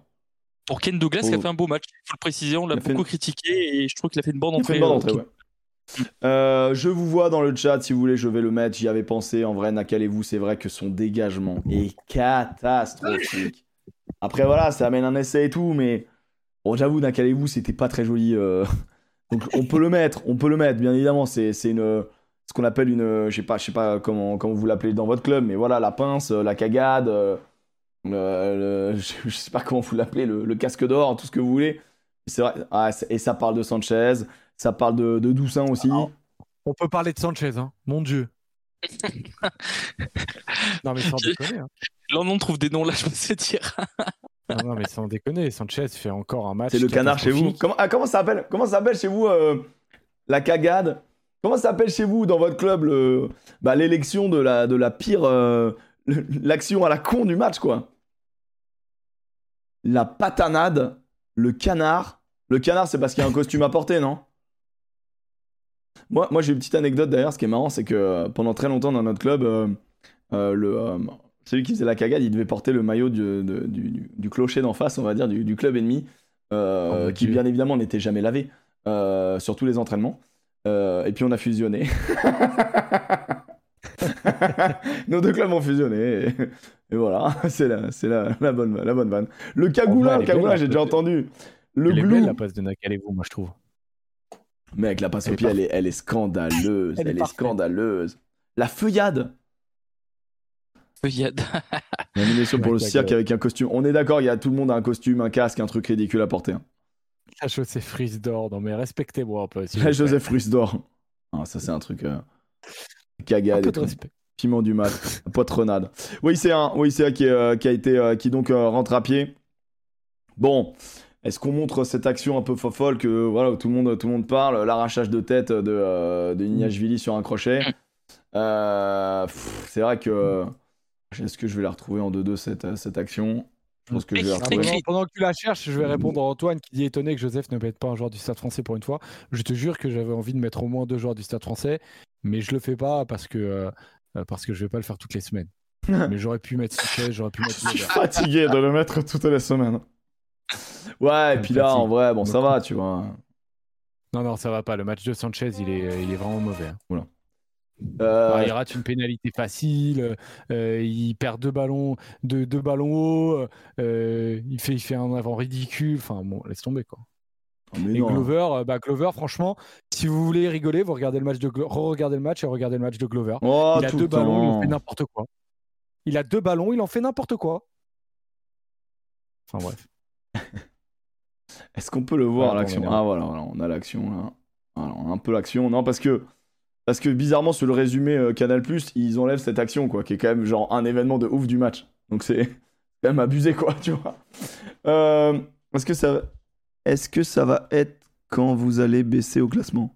Qu'est-ce que ça va être quand vous allez baisser au classement? Oh là là. Oh pas de ça, hein, pas de ça, ça va. La- Laissez-le rêver. Pour le moment, il est hyper content. Euh, Tous les matins, il se réveille, il regarde le classement et chérie, chapiteau. Au café, il parle avec les collègues, on est deuxième. Ah non, c'est incroyable. Bon, alors cette action, en fait, euh, en vrai, qu'est-ce que vous voulez qu'on en dise? Je pense qu'on est tous d'accord. Je pense qu'on est tous d'accord qu'il y, a- y une erreur d'arbitrage. Ah, celle-là, ok. Ah, il y, a une- il y a une grave erreur d'arbitrage euh, à un moment donné. euh, Je Robespierre et Cochard C'est là où tu vois les mecs qui sont costauds quand même. Surtout, il- Oh, l'envoie il l'envoie si fort. Et l'autre qui lui replante la tête. Là, il se fait arracher la tête et derrière, et derrière, il se Comment fait il a pu dire- comment il a pu dire qui vient. Il a pu dire que ça touchait épaule avant, quoi. Vraiment, ça a touché l'épaule une Non, fraction mais de sans seconde. quoi. déconner, c'est horrible. Elle me fait mal. Eh, vous savez que si c'est pas Cochard, le mec peut-être ne fait plus de Mais rugby. rappelle-toi l'action de, de l'autre, là, le, le- le- je crois qu'il était Sudaf sur Lucu. L'attentat Oui, Euh, euh, il saute en planche, Superman, Ah, ouais. euh, et il- Ah, heureusement il le prend plexus, mais Ah, c'était foutu. Moi, ça tu peux juste laisser l'action pour Peters, voir le 12 Peters. Peters. Ouais. Ah, et Peters. Oh, attends, mais C'est l'arbitre- non, mais en fait, tu vois l'intensité, tu vois le truc. Je veux dire, avec les nouvelles règles, il y a quelques années, c'était pénalité, ça. Tu vois ce que je veux dire Avec une petite générale peut-être derrière, voilà. Il y a quelques années. Maintenant, aujourd'hui, bah voilà, je suis désolé, c'est très agressif, c'est très violent. Le plaquage n'est pas contrôlé, il doit être plus bas. Oui, ok, il y a un crochet. Oui, ok, il y a un petit affaissement sur le crochet. Oh. Tu dois t'adapter. Tu dois juste t'adapter, c'est pas possible. Et alors, et alors moi, j'ai- je, je regardais sans le son. Euh, je crois que l'arbitre de la rencontre euh, dit carton jaune terrain, que l'arbitre euh, vidéo demande rouge, mais qu'il ne change pas cette décision-là. Alors, est-ce que vous, vous avez entendu véritablement la discussion entre les arbitres et, et la vidéo? Et comment est-ce qu'il justifie ce, cette décision-là Euh, Parce que à la limite, euh, si euh, euh, il, demande, il demande jaune, l'arbitre vidéo lui dit jaune, euh, tu vois, il peut pas trop lui reprocher, même si bon, il voit pas la décision terrain, il dit jaune, l'arbitre vidéo lui dit jaune, ok. Mais, euh, mais, mais là, je comprends pas quand ton arbitre vidéo lui dit, euh, euh, lui dit euh, rouge. Il dit que c'est à cause du crochet. Non, mais euh, ok, mais c'est ridicule le crochet. Est-ce que est-ce qu'on a la- l'action à vitesse réelle ou pas, euh, Emmerich euh, ça Celle que maintenant, tu as lui. mise, on a, on l'a que au ralenti? Bah, au tout début, elle est en vitesse réelle. hein. Bah, franchement, est-ce que tu peux la remettre au vitesse ré- à vitesse réelle? Ouais, Peut-être que ça change quelque chose. Parce que pour voir si c'est le, véritablement le crochet Alors ça va très vite. euh, hein. qui, qui justifie ça. Mais ça ne peut pas euh, justifier. Pourquoi pas? Ça ne peut pas justifier. Tu dois Mais- t'adapter en fait. Tu, ça, tu peux pas justifier, tu dois te baisser. Attends. Ouais, moi, je, je suis je, d'accord. te le, aussi, je hein. te le remets, je te le remets, t'es prêt? Je te le remets. Vas-y. C'est à vitesse réelle, mais ça va très vite du coup. Ça, c'est la Ah, vitesse ouais, réelle. mais, euh, Ouais, non, c'est trop. Je suis désolé, c'est trop. C'est c'est pas. Et de, de toute manière, même s'il arrive, Mec. même s'il fait pas son crochet, il est trop. Ouais, en fait, c'est ça le problème. C'est que c'est pas, c'est un plaquage pas contrôlé. Après, de là, à lui mettre, euh, j'ai vu à rouge 12 semaines et tout. En vrai, bah voilà, il doit prendre, il doit prendre, euh, il doit prendre 3 semaines euh, tranquille, euh, avec un petit Puis, rouge et pas, et pas. euh, Tu vois, moi, je suis Bah d'avis ouais. que c'est un plaquage incontrôlé et que oui, il faut protéger les joueurs. Il doit se blesser, il doit se baisser, pardon, pour pas le blesser justement. Euh, Et puis il encercle pas trop avec ses bras non plus, tu vois. En fait, il veut l'impacter. Il sait que c'est Après, il sait que c'est Ninashvili, que Ninashvili, il est très fort, très galbé haut du corps et qu'il casse beaucoup de plaquages. Donc je pense qu'il y a un excès d'engagement. Euh, on est en début de match et l'excès d'engagement, le- la volonté de vraiment l'impacter et peut-être de défendre aussi sur touche parce que voilà, on le sait tous, le meilleur défenseur c'est la touche. Il veut l'emmener peut-être en touche. Donc il y va très violemment, très fort. Il- Et en fait, euh, il, moi le coup de l'enserrer, pas l'enserrer, il veut le- il veut le- il veut l'enlacer. hein. mais le problème c'est que ça va très vite et qu'il l'attrape trop. Ouais, donc ça Ouais, pas du vide quoi, tu vois. Non, mais les gars, il envoie l'épaule comme un assassin. Moi, moi j'en ai marre de ça. Genre, quand t'envoies un plaquage, t'envoies l'épaule. Si tu veux signer un plaquage, t'envoies l'épaule. Maintenant, euh, il envoie l'épaule, sauf que comme elle est pas au bon, au bon endroit, eh ben, il envoie l'épaule dans la gueule. Et c'est là où c'est, c'est là où c'est, euh, où c'est sanctionnable et où ça doit être rouge sans même pas, euh, sans même. Pour le coup, il a bien impacté. Je suis d'accord avec vous. Pour le coup, c'est bien impacté. Mais baisse-toi. On est d'accord. Baisse-toi. Au moment du choc, il est à genoux. Oh, ça force pas, là, les gars. Au moment du choc, il est à genoux. Euh, Ninashvili, est-ce qu'on peut me donner la taille de cet homme? Euh, il- Le mec, il fait 1,90. Euh, même s'il est à genoux, euh, il fait 1,70. Donc, à un moment donné, bon, les gars, c'est un être humain, quoi, en fait. Ninashvili, je vais regarder sa taille. 1,86. Bon, ok, il a, il a 1,66. Admettons s'il est à genoux. Ça va, les gars, ça va, ça va, ça va, les gars. Non, mais là, en vrai, il n'y a aucune justification de il est baissé, il est pas baissé, tu vois. Genre, il n'y a pas de justification. Tu peux pas dire le mec arrive trop droit. Il y a une volonté un peu d'abaisser, mais il arrive trop droit, point barre. Faut contrôler son plaquage, c'est juste ce qu'on demande. Mais nous, c'est facile, hein. Nous, on joue pas à cette vitesse-là et tout. hein. Voilà. Ouais. Euh, Mataton, il y a la rediff de l'émission de Cardona. Elle est à la fois sur euh, en podcast et, euh, et elle est sur mon YouTube. Euh, si tu veux, tu cherches euh, l'art de la mêlée. Voilà. Mm. Mais voilà, tu te baisses. Et, c'est- et après, euh, je sais pas si on peut finir sur, euh, sur Ituria. Est-ce que, euh, est-ce que certains euh, imaginaient autre chose? Mais euh, Bah ouais. moi, je vois la même chose en fait. Enfin, je vois Tu l'as- rouge. Tu l'as l'action, euh, Emric je vais vous la euh, montrer. Je vais vous la Victory montrer. Mais pour moi, je vois rouge aussi. hein. donc, Ah, euh, disons qu'on a, un- on a un jaune euh, qui, qui, qui peut valoir rouge, qui doit valoir rouge, et on a un rouge qui, euh, si tu mets jaune, c'est pas scandaleux, mais pour moi, euh, c'est pas une erreur. D'un côté, tu as une erreur, de l'autre, non. oui, oui, il y a une erreur d'arbitrage d'un côté. hein, je. Ah ouais, parce que moi, Euh, alors attends, où est-ce qu'on le l'a. Ah ouais, c'est là. Ok, je l'ai, ça arrive. Ça arrive les gars, ça arrive, c'est prêt dans, dans 5 minutes. hein. On l'envoie sur la 8, bien sûr, on l'envoie sur la 8. euh, Et c'est parti. Alors, bon voilà, jusque-là, todo bien. Ah, jusque-là, tout va bien, Clermont revient un petit peu, voilà, 60ème, et puis voilà, a... on y est. Mais en fait, j'espère qu'il y, a un- il y a un peu plusieurs images parce que... En fait, Ah oui, bah oui. moi, j'ai l'impression, je vais te dire, je vais te dire mon impression, et après, quoi qu'il, c'est minimum jaune, mais vraiment minimum. C'est qu'en fait, pour moi, il veut pas bloquer le gars, il veut se faxer. Moi, j'ai le sentiment qu'il fait ce geste de je saute pour éviter le mec, sauf qu'en fait, il est juste massif, donc il le détruit. oui, je vois ce que tu veux Et en fait, pour moi, pour moi, il a, pour moi, il rentre le ventre. Il a la volonté de, sais, de se faxer, d'être tout fin. Mec, tu n'es pas tout fin. Tu as des mensurations euh, d'une armoire normande. Moi, Donc- aussi, moi aussi, au mariage, quand je remets une chemise, j'essaie de rentrer le ventre et ça marche jamais. Et donc, Ça du coup, pour moi, il fait, il se stoppe, il se stoppe et il, il essaie de. Il, est- tu sais, il a un mouvement un peu nul. Mais du coup, quoi qu'il, bah, mec, en fait, en sautant, bah. bah, tu fais pire Bah, que ça. Tu vois, tu vois, pour moi, il se bloque, il, essa- tu sais, il essaye. Tu vois, la main, pour moi, il essaye de. Bon, bah, bon, bon, voilà. Après, au final, euh, si tu sautes, euh, tu prends plein de gueule l'autre. T'as- pas l'impression Ouais. que c'est volontaire, quoi. Après, ce qui me gêne, ce qui me gêne, c'est que il balance l'épaule au dernier moment. Il a un changement de direction Non, d'épaule. non, non, non, non, non, ça, je suis pas d'accord. Ah, un petit peu, un petit peu. non, petit peu. je suis pas d'accord. Parce que là, c'est- franchement, franchement, re- regarde en direct. Regarde en, di- en direct, c'est de la maladresse. Il serait, il serait resté bouteille. Tu vois. Là, Mais il, reste petit- bouteille, c'est juste que. Franchement, il reste bouteille, c'est juste que. Bah, il, va, il prend un choc, donc il est comme ça, tu vois. T'as Franchement, l'impression sur cette angle de caméra qu'il met l'épaule pour euh, faire obstruction, tu vois comment foutu Non, oui, mais eh, quoi qu'il en soit, il fait n'importe quoi. On va pas se mentir. Non, mais en fait, c'est un ça a aucun éléphant sens, dans un sens. magasin de porcelaine. C'est vraiment. C'est vrai. il- le mec est juste en mode. Ah il s'est pris pour un mec tout queue, et en fait, il s'est juste pris. euh, voilà. Et donc, pour moi, bon, bah, l'intention, elle est pas méchante, sur le coup. Je- j'ai- C'est c'est mon sentiment. Après, euh, voilà, chacun, chacun Ah, l'analyse mais comme oui, il veut. oui. C'est pas un joueur méchant. Et tu Mais-. Mais il y a épaule dans visage et voilà. Maintenant, s'il y a jaune, y a- je trouve qu'il n'y a pas de scandale, mais il y a application stricte et, méchante de la règle. Il y a contact C'est pas. sur un pas joueur en plus sans ballon. Donc euh, voilà. Donc euh, pour moi, il n'y a aucune volonté. Franchement, c'est vraiment regarder le, regarder le- avoir, voir le mal partout que de dire que là, il a une volonté de mettre une épaule dans la gueule. Faut vraiment euh, ne pas prendre en compte la mentalité de ce joueur. Et ok, interpréter comme ça, mais pour moi, c'est vraiment euh, c'est se tromper, c'est se tromper sur l'in- l'intention du joueur. Peut-être. Mais c'est un procès en intention, donc euh, je sais pas. Ouais, c'est juste, gère- ouais, je suis d'accord, il gère mal, il gère mal son corps. Ouais, je suis d'accord. Il gère mal son corps pour moi. Il... À un moment donné, il a cru qu'il avait. Il... C'était euh, c'était euh, Jono, quoi, tu vois. Il a cru qu'il avait le même physique. Et en fait, bah non, mec. En fait, non. Donc voilà. Et en fait, sur deux actions, en fait, ce qui est fou et ce qui a choqué un peu, c'est que t'as les deux actions à peu près le même jour et tu te dis, alors, donc là, il y a quand même pas une intention d'une grande violence, même s'il y a. Bah, ce qu'il faut sanctionner, c'est quand tu ne maîtrises pas ton, ton geste et il n'y a pas maîtrise. Donc, du coup, il y a sanction, c'est normal. Euh, et comme là, il y a épaule visage, bon, bah, ça part en rouge.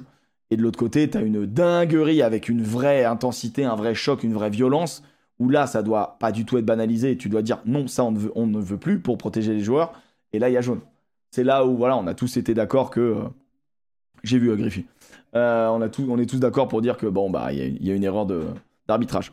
Euh, mes amis, j'ai quand même une petite question parce qu'il il y a eu un arbitre étranger qui a arbitré en top 14, Ben O'Keefe. L'arbitrage de Ben O'Keefe. Comment c'était?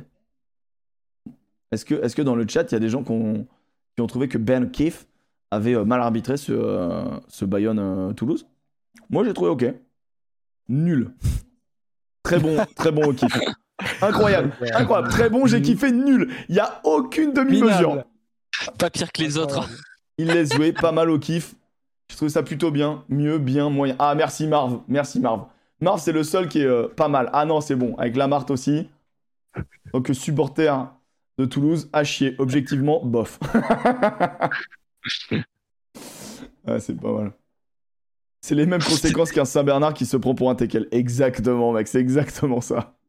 C'était par rapport à quoi ce, ce partenariat pour euh, cet arbitre qui est venu en top 14 Je ne sais pas. Je, je- je n'ai pas, cette- je n'ai pas l'info. Mais je trouve ça bien. kiff.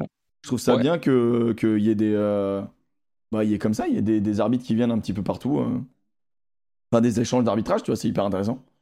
Après, je suis pas sûr qu'un certain Alors, arbitre pour des raisons d'acclimatation avant d'arbitrer à l'Automne Nation Series, le néo-zélandais Ben O'Keefe dirigera le jeu lors de Bayonne-Toulouse. Après avoir découvert le championnat français ce week-end, l'arbitre du Pacifique participera à deux rencontres de la tournée d'automne.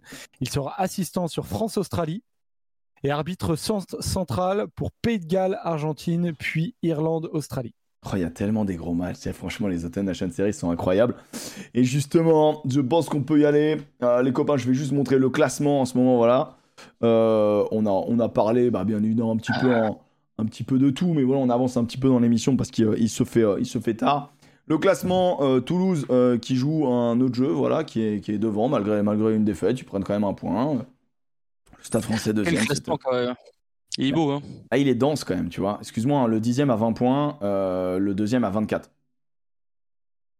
Ça Il y a quand même 10 points d'écart entre le deuxième et le- l'avant-dernier, quoi. Et j'irais même jusqu'à dire le 11e, donc Montpellier à 19 points, donc il y a 5 points d'écart entre le Et deuxième et, le deuxième, 11e. il a combien de points? Deuxième, 24. Et c'est qui? Euh, je sais pas, un club. euh, un club euh, J'arrive pas trop à savoir. Le club de, de Glover Ah ok. et de Hall. Je ne le connais pas du coup. Je ne sais pas qui est cet individu. Le dernier 12 points, au final, rien n'est. Rien n'est... Bah, t'as quand même 3 qui se décrochent, hein, malheureusement. Euh, Pau, euh, Perpy et Brive, va falloir être, très solide et remonter euh, dans le classement. Mais, euh, mais c'est tellement stack, c'est tellement.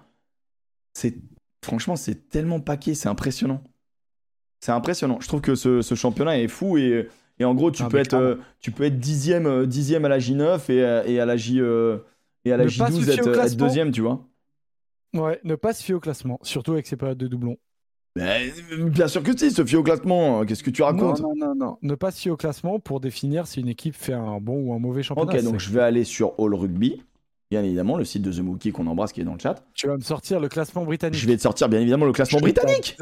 Je t'adore, je t'adore. Je vais te C'est sortir le classement britannique et tu vas voir que finalement, on est quand même pas mal. The Mookie, vraiment, je sais pas si tu peux le faire, mais si tu mets ton fond en noir, ce serait sublime. C'est vraiment, ça serait sublime. Putain. On refait les fonds de tout le monde ce soir. France Rugby, les fonds de The tiroir. Monkey. Ouais, c'est ça. Bon, alors, tu vois, avec le classement britannique, pour ceux qui ne le connaissent pas, le classement britannique, c'est un classement un petit peu particulier euh, qui, euh, qui permet de, voilà, de mettre un certain avantage quand tu joues Ah, à c'est qui qui est deuxième? Et bah, c'est toujours Paris. hein. Ah Et en fait, en fait, ce qui est intéressant, c'est que, c'est que tu vois qu'il y a quand même il y a un décrochage. Tu vois, genre, t'as l'impression que Pau, Perpignan et Brive sont à peu près tous les trois au même niveau de, de- dans la merde. Sauf qu'en fait, il y a un vrai décrochage entre Pau euh, et les deux autres. Parce qu'il y a que du, du moins 2 en, en, en britannique. Et tu vois par contre que bah, c'est stack de ouf. 0, 1, 1, 2. Il y a un décrochage quand même, mine de rien. Avec le Loup, le Racing, Clermont et Toulon. Et, euh, et par contre, Toulouse, tu vois à quel point l'écart est encore plus violent avec Toulouse. Parce que Toulouse, ils sont tranquilles. C'est-à-dire qu'à la limite, vraiment, ils peuvent faire jouer leur U18 euh, pendant trois journées, c'est pas grave. Donc voilà. Et si, si vous l'avez en tête ou peut-être dans le chat, mais c'est quoi le record là, de, de points dans ce classement britannique? All time Est-ce qu'il y a un Donc, euh, max de points que Ah, c'est- Parce que est-ce que 17 points là qu'on voit, c'est c'est un truc de fou C'est un truc peut-être normal à ce stade euh, Après 9 journées, c'est très- c'est incroyable. Après 9 journées, c'est très très solide. Hop là. Hop là. Donc voilà. Et là, ça parle, ça parle peut-être un peu plus. Hmm. On, ab- on abandonne le système métrique, on prend le système Briton. Jamais, jamais, Groverlord, jamais. Ah, mais voilà. Mais non, mais donc en gros, sur le système britannique, quand tu perds à domicile, tu, tu perds des points. Donc du coup, c'est pour ça que. Parce que voilà, le, en gros, euh, si tu gagnes à domicile, c'est normal, donc tu mets pas de points. Si tu gagnes à l'extérieur, tu vas chercher des points. Et euh, avec un système aussi avec les bonus qui est amélioré. Mais Euh, euh, comme je viens de l'expliquer, euh, Manaton. Et puis c'est expliqué juste en haut. En gros, à domicile, tu te dois de gagner. Et à l'extérieur, tu dois faire des coups pour engranger un nombre de points. Donc en fait, euh, tu mets des points négatifs si tu fais match nul ou si tu perds à domicile. Et tu mets des points négatifs si tu perds à l'extérieur. Et par contre, tu mets beaucoup de points positifs en cas de match nul ou de victoire. Et, euh, en fonction de si tu as des points de bonus, tu as, des ajustements sur le classement britannique. Voilà, ça explique le classement de cartes qui, euh, bien évidemment, à domicile, bah, gagne de ouf, mais met 0 points, tu vois. Donc voilà. Mon cher Emmerich, Oui, on va, on va lancer le, le 15 de France ou pas là? Maintenant, let's go. Let's Ok, go. alors juste avant que tu fasses le coupon YouTube, est-ce que tu peux regarder sur euh, WhatsApp? Je t'ai demandé le lien qu'on pouvait envoyer à notre petite surprise que je t'ai proposé juste avant l'émission. Ah Et oui, et c'est possible. Donc, euh, je, comme techniquement, je suis une énorme buse, la personne que je souhaite inviter euh, pour euh, ce, euh, cette séquence 15 de France Mais mec, est disponible. mais et tu sais que c'est le même lien Mec, c'est le Et- même lien. Personne dit que quand il se dirige sur le lien, il ne voit pas notre, di- notre discussion euh, Discord de la douche. Alors, je sais pas. Ah, mais non, d'accord. Attends, ah non, le lien Discord. Ah ouais, non, là, mec, c'est. Mec, on est sur un niveau de.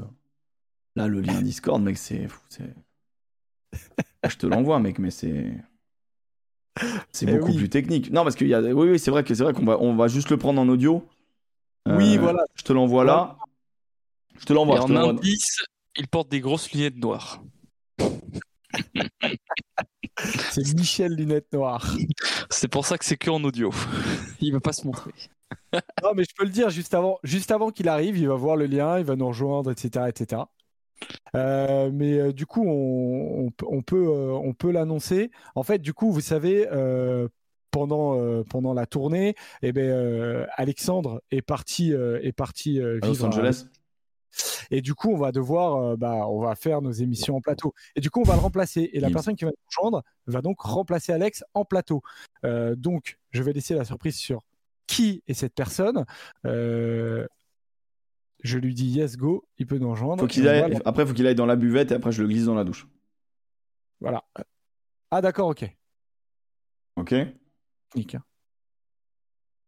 Alors, Peut-être. En, vrai, alors attention, peut-être que c'est une personne que vous connaissez, peut-être que vous connaissez pas.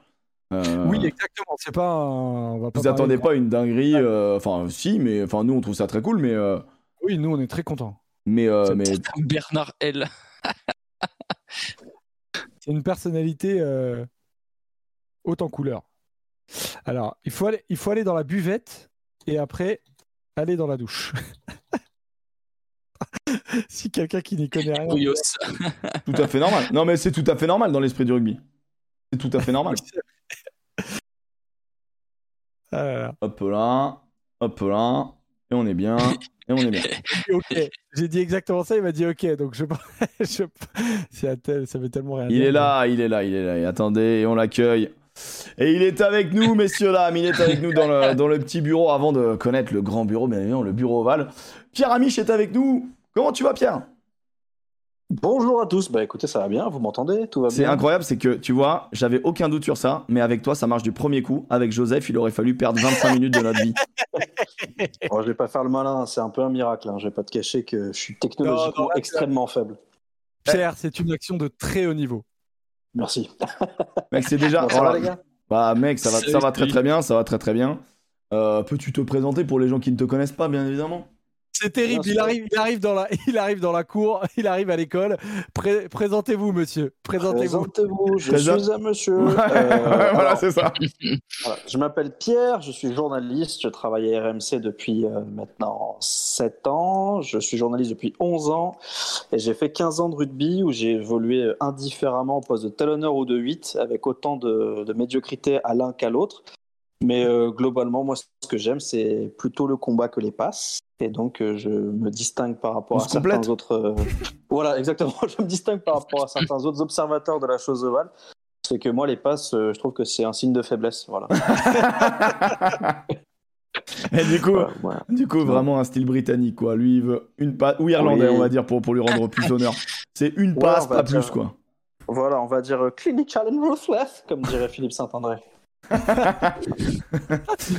Ah là là. Et les gens sont contents dans le chat, hein. Les gens sont contents. travail. Ah, c'est cool. Il y a, il y a, euh, Ah, Il n'y a pas trop d'insultes. Ah, non, il y a René Huguita qui te dit merci pour ta chronique devant Charvet sur la Fédé de rugby. Il y a des messages Ah oui. personnels qui sont passés.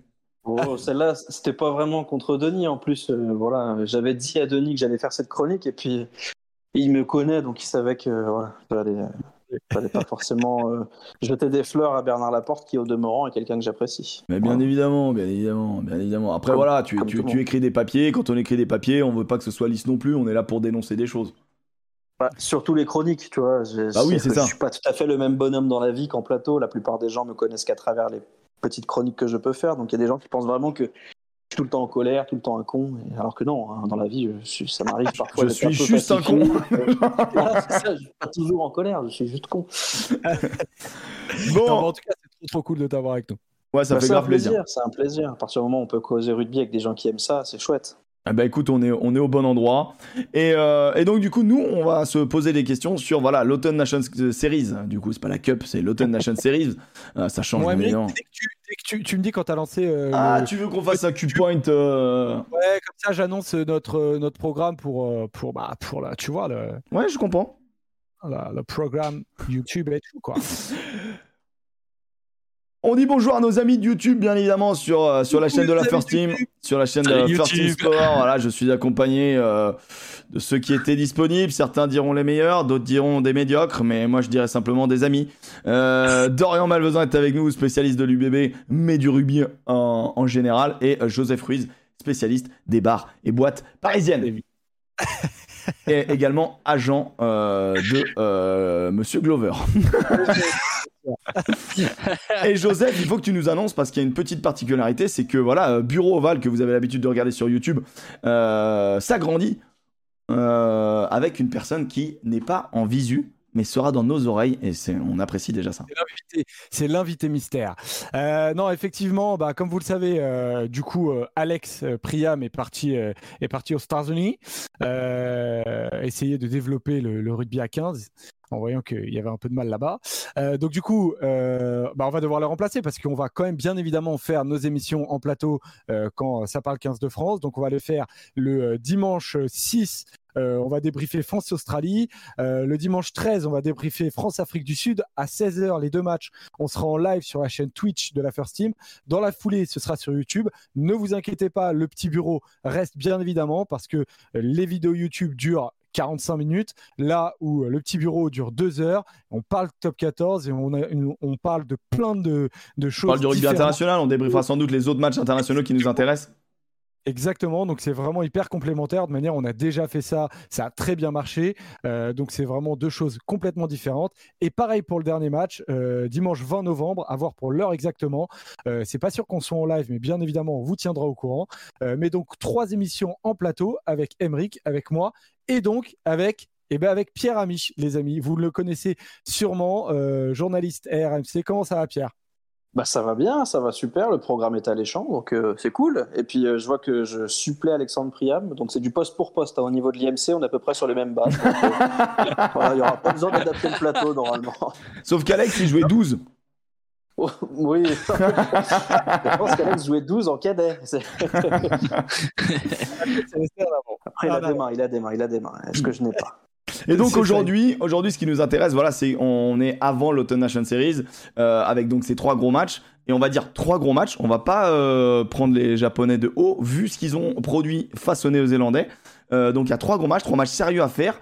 Et quelles sont nos attentes de ce 15 de France? Voilà, c'est la question qu'on se pose. On est donc en direct sur Twitch euh, dans, le, dans le petit bureau. Donc euh, il y a les copains que vous voyez juste là-bas qui envoient leur message. Dites bonjour YouTube les copains, voilà. Parce qu'on est un petit peu sur toutes les plateformes, on essaie de développer le rugby. Euh, bah, partout où on est, hein, même en soirée, en vrai, euh, on essaie de parler rugby. C'est vrai, c'est vrai, c'est vrai. Surtout en soirée. Donc les copains, quelles sont vos attentes? Le 15 de France, c'est quoi la, base pour vous? Le minimum, Alors, on, en- Joseph. on- on donne une, une attente chacun? si tu veux. Eh ben, ce que je te propose, c'est que, euh, étant donné que euh, c'est euh, le nouvel arrivant, Bien sûr. on va proposer à- du coup à Pierre, Le bisutage. À Pierre, Bisutage exactement, de nous donner euh, son attente pour euh, cette tournée euh, du 15 de France. Eh ben, étrangement, moi, les résultats, je m'en fous un peu. Ce que j'attends et ce que j'espère, c'est de la consistance. C'est-à-dire que, en gros, j'aimerais qu'à la sortie de cette tournée, on puisse avoir des certitudes totales, absolues, sur des choses fondamentales. La conquête, la défense, notre 15 de départ, ce qu'on a envie de produire.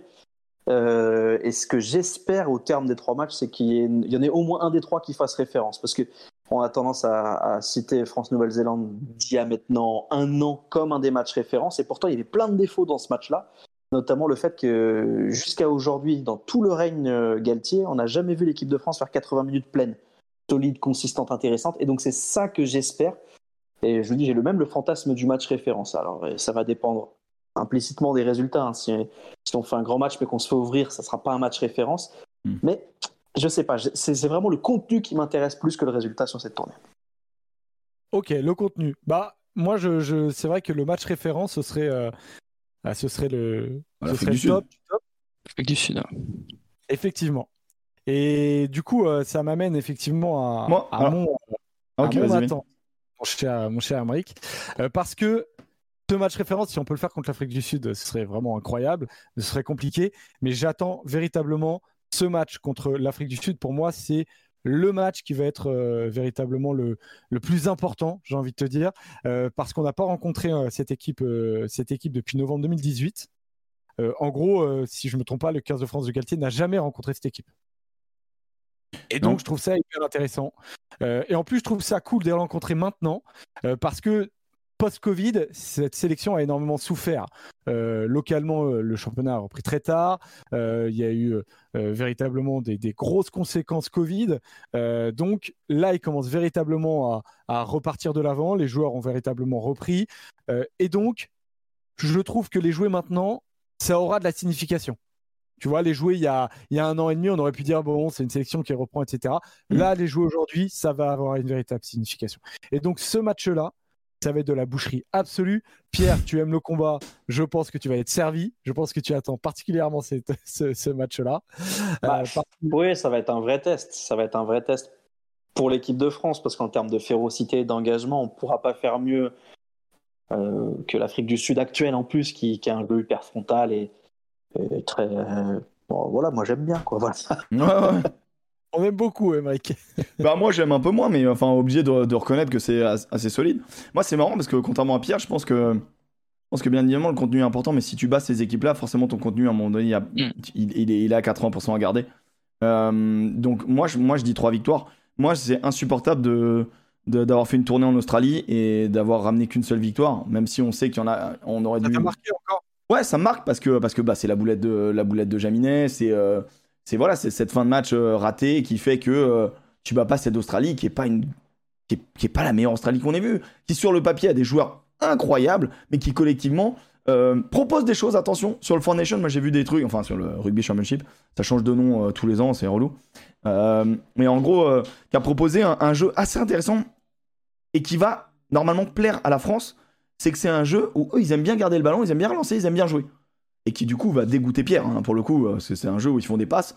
Et donc un- après, faut, faut, faut pas être caricatural euh, sur, sur l'Australie parce que moi, je les ai surtout trouvés extrêmement compétitifs sur les zones de combat. Face à la Nouvelle-Zélande, qui est leur meilleur match depuis longtemps, c'est parce qu'ils prennent les Néo-Z dans l'axe avec une troisième ligne qui domine. Donc, euh, il- je, faut- faut- je pense qu'on risque aussi de peut-être déchanter un peu si on espère euh, voir des Australiens euh, un peu au rugby euh, pour, euh, pour Je- ce match-là. quoi. J'ai- je- moi, je- le moi, je- combat euh, risque d'être un peu intense quand même. Ah non, mais attends, euh, Oura Rugby, ça passe bien évidemment par, euh, par garder le ballon, et garder le ballon, ça passe par le combat. Mais, mais ce que je veux dire par là, c'est que c'est que c'est pas une équipe qui t'envoie des, des millions de quilles. C'est une équipe qui aujourd'hui essaie de construire un jeu et de se rassurer dans, dans son jeu. Ah bah. et, et du coup, en gardant le ballon. Et, euh, et moi, je trouve ça intéressant parce que bah, la France joue, euh, joue la dépossession euh, très clairement et joue. quand on récupère le ballon, on doit marquer sur, sur une impulsion, sur, sur un, un- une, instantanéité. C'est vraiment le jeu prôné par, par Galtier où il dit il faut absolument traverser le terrain en trois passes et sur une récupération de balle et c'est ce qu'ils veulent faire et, et ça fonctionne et c'est un peu ce, que, ce que les Blacks ont fait pendant des, des, des années. Et donc du coup, du coup bah, moi j'ai vraiment hâte de démarrer par ce premier match. Tu vois, limite, limite avec le temps, je suis en train de me dire que j'attendais l'Afrique du Sud depuis tellement longtemps qu'au final je me suis peut-être trompé de rendez-vous et j'ai déjà envie qu'on s'impose contre, contre l'Australie. C'est vraiment la première rencontre où je me dis il faut les ouvrir. Il faut les ouvrir en deux. Là, ils ont gagné péniblement contre l'Écosse. Je respecte l'Écosse, attention, euh, très, très équipe qui progresse. Mais il faut les ouvrir. Il faut vraiment qu'on les ouvre en deux. Qu'on se dise vous n'êtes pas invités. Qu'on règle ça. C'est- tu, penses vraiment qu'aujourd'hui, euh, enfin, j'ai le sentiment que c'est déjà le cas en fait, qu'ils sont déjà pas invités. Regarde la tournée qu'on fait chez eux avec une équipe pam pam, on perd un match à l'arraché, complètement horrible sur parce qu'on a deux joueurs qui trisomiques, mais normalement jamais tu dois le perdre. Et, depuis l'Australie, c'est quand même, ils ont pris des bran-bran terribles dans le Four Nation. hein. Ils ont existé sur peu de matchs finalement depuis deux ans et demi. Donc, euh, l'Afrique du Sud, je pense que c'est le grand rendez-vous de la tournée. Je suis d'accord avec toi que, sur le fait que bah, si tu foires ton premier match, la tournée, elle est déjà quasiment flinguée parce que Ouais. tu perds un peu de crédibilité, tu perds de la confiance, tu es censé mettre ton équipe type. Il y aura forcément des PT face à l'Australie, donc puisque c'est le cas dans toutes les tournées. Donc euh, tu vas arriver euh, avec un petit déficit de confiance, peut-être un petit déficit de d'automatisme. Après l'Afrique du Sud, franchement, on les a pas battus depuis quoi 2009, je crois. Donc euh, Ah ouais, ouais, ouais, c'est clair, j'espère vraiment que ce défaites match-là va être réussi. Ouais, Et suite. puis des, des- Bon, après, il y avait la tournée de l'enfer en Afrique du Sud euh, avec l'équipe de Noves où, euh, Oui, bon, euh, clairement, euh, c'était très difficile. On avait pris 40 points à chaque fois, je crois. Donc, bon, C'était pas, Ah non, pas un c'est bon clair, moment mais- ça. Mais après, on est. pas une bonne tournée. Non, c'est pas, pas une bonne tournée ça. c'est clair. Non, mais je regardais, euh, je regardais l'équipe euh, qui était euh, l'équipe de France qui était en place en 2018. Je me dis que- quel chemin parcouru quand même. Tu avais uniquement Penaud qui était présent euh, et tu avais Dupont et Ficou qui étaient entrés en Sur jeu. le banc. Ouais. Voilà. Bah, Et c'est tout. Après, l'équipe a ent- entièrement évolué. Que euh, les, les Sudaf, eux, ont encore une colonne vertébrale qui est, qui est, qui est assez présente. Euh, Dorian, c'est quoi tes attentes du coup? Parce que maintenant on a un peu, un peu énoncé nos. Euh. L'attente que j'ai de, de ce 15 de France, c'est de voir si euh, elle peut continuer dans une régularité positive depuis euh, quelques mois, si elle peut continuer à monter en puissance maintenant, parce qu'aujourd'hui, peut-être l'année dernière, on, on voyait peut-être le 15 de France accueillir la Nouvelle-Zélande en mode outsider, surprise peut-être, etc. Maintenant, elle a les reins solides, elle est favorite peut-être à certains matchs, elle a évolué, vachement évolué en, en un an. Euh, donc cette régularité, j'attends de voir et pas avoir un petit peu cette peur de qu'elle se entre guillemets casse la gueule euh, dans cette tournée d'auto, même si j'y crois pas trop. Là, on continue à monter en puissance. Je pense que là, on a passé le stade de préparation. Maintenant, Fabien Galtier et son staff ont trouvé peut-être un, un 15, à trouver des stratégies, des tactiques, etc. Maintenant, il faut continuer à les employer. Je pense qu'on a dépassé un, un stade, on est passé à une, à une deuxième étape pour le, le 15 de France, concrétiser tout ce travail face à des gros, parce que là je trouve qu'on a une, de belles rencontres qui vont arriver euh, pour euh, ce 15 de France. Et, et après je suis d'accord avec Pierre en disant si par exemple ils perdent les trois matchs, il faut pas non plus se dire il faut tout recommencer, tout retravailler, tout repartir de, Ah, si de- on perd de les trois zéro. matchs, quand même, Mec, si on perd les trois matchs, euh, on va prendre quand même un sacré. change tout. euh, ah, on change pas tout, tu vois. En- on change tout. En, en vrai, c'est compliqué. Ça, c'est- ce serait déjà une bonne idée. Mais, euh, mais en vrai- non, mais c'est marrant. euh, non, mais là, parce que là, honnêtement, euh, tu dois battre, tu dois battre l'Australie. Tu dois minimum battre l'Australie et le Japon. Faire- Minimum. Ouais, tu dois faire un minimum deux victoires sur trois. Ouais, ouais, ouais. Je pense qu'on n'en voudra personne si tu perds contre l'Afrique du Sud, même si c'est vrai qu'au bout d'un moment, on aimerait bien les battre.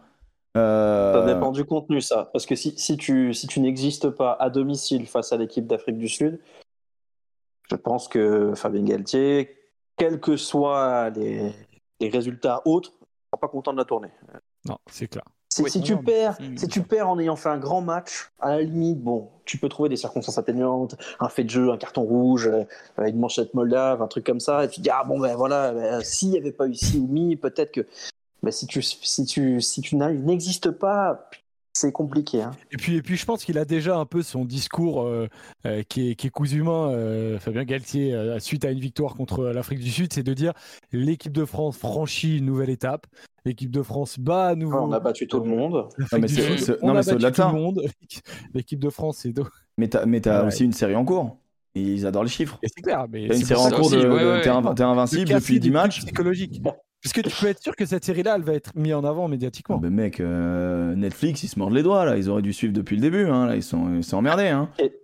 Bon, après, c'est quand même du révisionnisme aussi euh, dans le discours de Fabien Galtier et des autres quand ils t'expliquent. Alors, il y a l'équipe premium et puis il y a l'équipe qu'on utilise la seconde unit Ouais. parce que La seconde la unit pour juillet. ça- non, mais surtout quand tu reprends tout ça, à la base, la première fois qu'il a fait tourner, c'est parce qu'il n'avait pas le choix, parce que la convention lui interdisait de prendre des joueurs hors fenêtre. Donc Ouais. il s'est retrouvé avec, avec 22 joueurs qui n'avaient jamais joué. Et après, dans la façon, tu sais, il y a le storytelling, la façon de raconter les choses. Et donc dans la Bien façon sûr. de raconter les choses, tu as l'impression que tout ça c'était calculé, c'est la flèche du temps, c'est c'est les stratèges, c'est la NASA. Bon, Bah, Ouais, attends, finalement, le, le record, quand tu vas te retourner sur le record, tu as un grand chelem formidable, mais tu as aussi deux matchs horribles au Japon où tu, bon, tu gagnes, mais le contenu est affreux. t'as- Bon, faut relativiser euh, cette série en cours. Euh, Je pense que jamais dans l'histoire du 15 de France, tu as connu une tournée avec une tournée au Japon et un grand chelem réalisé avec les trois matchs à la maison.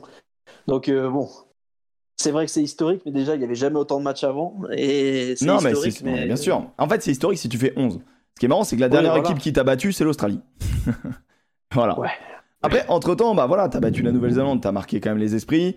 Bien évidemment, on en a Oui, parlé de ce match. euh, T'as bien- t'as battu deux fois le Japon, la Géorgie, t'as battu l'Écosse, enfin l'Écosse euh, chez eux. Tu vois, bon, faut- c'est ce que je te dis. Il faut relativiser la réalité du résultat avec euh, un- à- à- au regard un peu de ce qui t'a battu, quoi. Oui, c'est des victoires, c'est bien. Personne va dire qu'une défaite c'est mieux qu'une victoire. Faut être complètement crétin, mais bon, il- Tu bats. c'est- cette, cette série-là, il faut aussi la pondérer un peu par rapport à qui t'a battu, quoi. C'est c'est- c'est sûr que si tu fais 15 matchs d'affilée contre le Kenya, le Liechtenstein et l'Ouganda, tu vas battre un record, mais ça aura aucune valeur. Ouais, sauf que là, sauf que là, quand même, quand même, quand tu joues, quand tu joues quand même la T'as- t'as Nouvelle-Zélande, l'Irlande, le Pays de Galles. L'Angleterre. T'as cinq grosses Pour moi, tu as 5 grosses, vi- cinq grosses victoires dans la saison. En vrai, je sais, je dirais même pas 5. En fait, moi, je dirais juste Nouvelle-Zélande et Irlande en fait sur cette série, parce que Ah, ouais, t'as l'Angleterre. non mais l'Angleterre, l'Angleterre qui balbutie son rugby, euh, le Pays de Galles Oh, qui nous a surpris sur du combat. Euh, mais, euh, mais ouais, t'as, l'Irlande qui produit du très très grand rugby. Peut-être la Nouvelle-Zélande, même si on a voulu diminuer ça, euh, ça reste quand même exceptionnel. Le Japon qui a un, Bah, chars. Non, mais c'est vrai, c'est vrai qu'il faut, faut relativiser un petit peu. Mais, mais du coup, en fait, en vrai, on relativise, sauf si, on, si, on, si cette série euh, est prolongée en- contre l'Australie et l'Afrique du Sud. Et là, t'auras plus Oui, rien à dire, tu exactement. vois. Exactement. Bah, une fois que tu as battu tout le monde en plus, parce que ce sera ça le bilan. Ouais. Une fois que tu as pété l'Australie chez toi et, que si, et si par bonheur tu arrives à renverser les bocs, eh ben, tu arrives à la Coupe du Monde et tu sais que tu as battu tout le monde. Et là, Et ça, t'arrives un peu dans une ambiance, précieux. dans une ambiance un peu All Black 2015, si je me souviens bien, Mhm. où en fait, ils étaient invincibles, ces mecs. Ah, Parce qu'à chaque fois, tu pensais que tu pouvais les battre, mais tu les Ah, battais pas. les gens- tu, tu les Ouais. marques psychologiquement, c'est ce qu'ils recherchent hein, de toute façon. Donc ça serait, ça serait vraiment intéressant.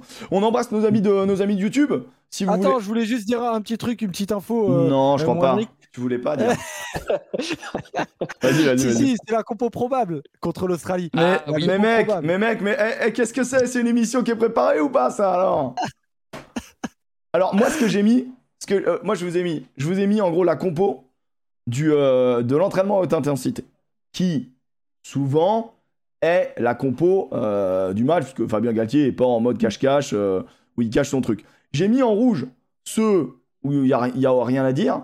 J'ai mis en jaune ceux qui sont euh, en mode soit surprise, soit bah petite interrogation, tu vois. On avait, euh, on- alors j'enlève, j'enlève vite c'est fait. bien fait. Hein. Bah mec, c'est du boulot, hein. Tu, tu- Qu'est-ce que tu veux que je te dise? On s'amuse, hein. on a découvert Photoshop il y a pas longtemps, on s'éclate. Euh, J'ai mis en jaune Olivon et Ntamak, je m'explique en 2-2. Olivon, euh, on avait quand même pas de doute sur son retour en équipe de France, mais c'est quand même un poste à forte concurrence. On sait que le capitanat restera sur Dupont.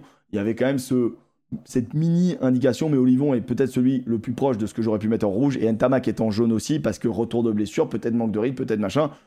Il jouera. D'accord. Il jouera. Oui.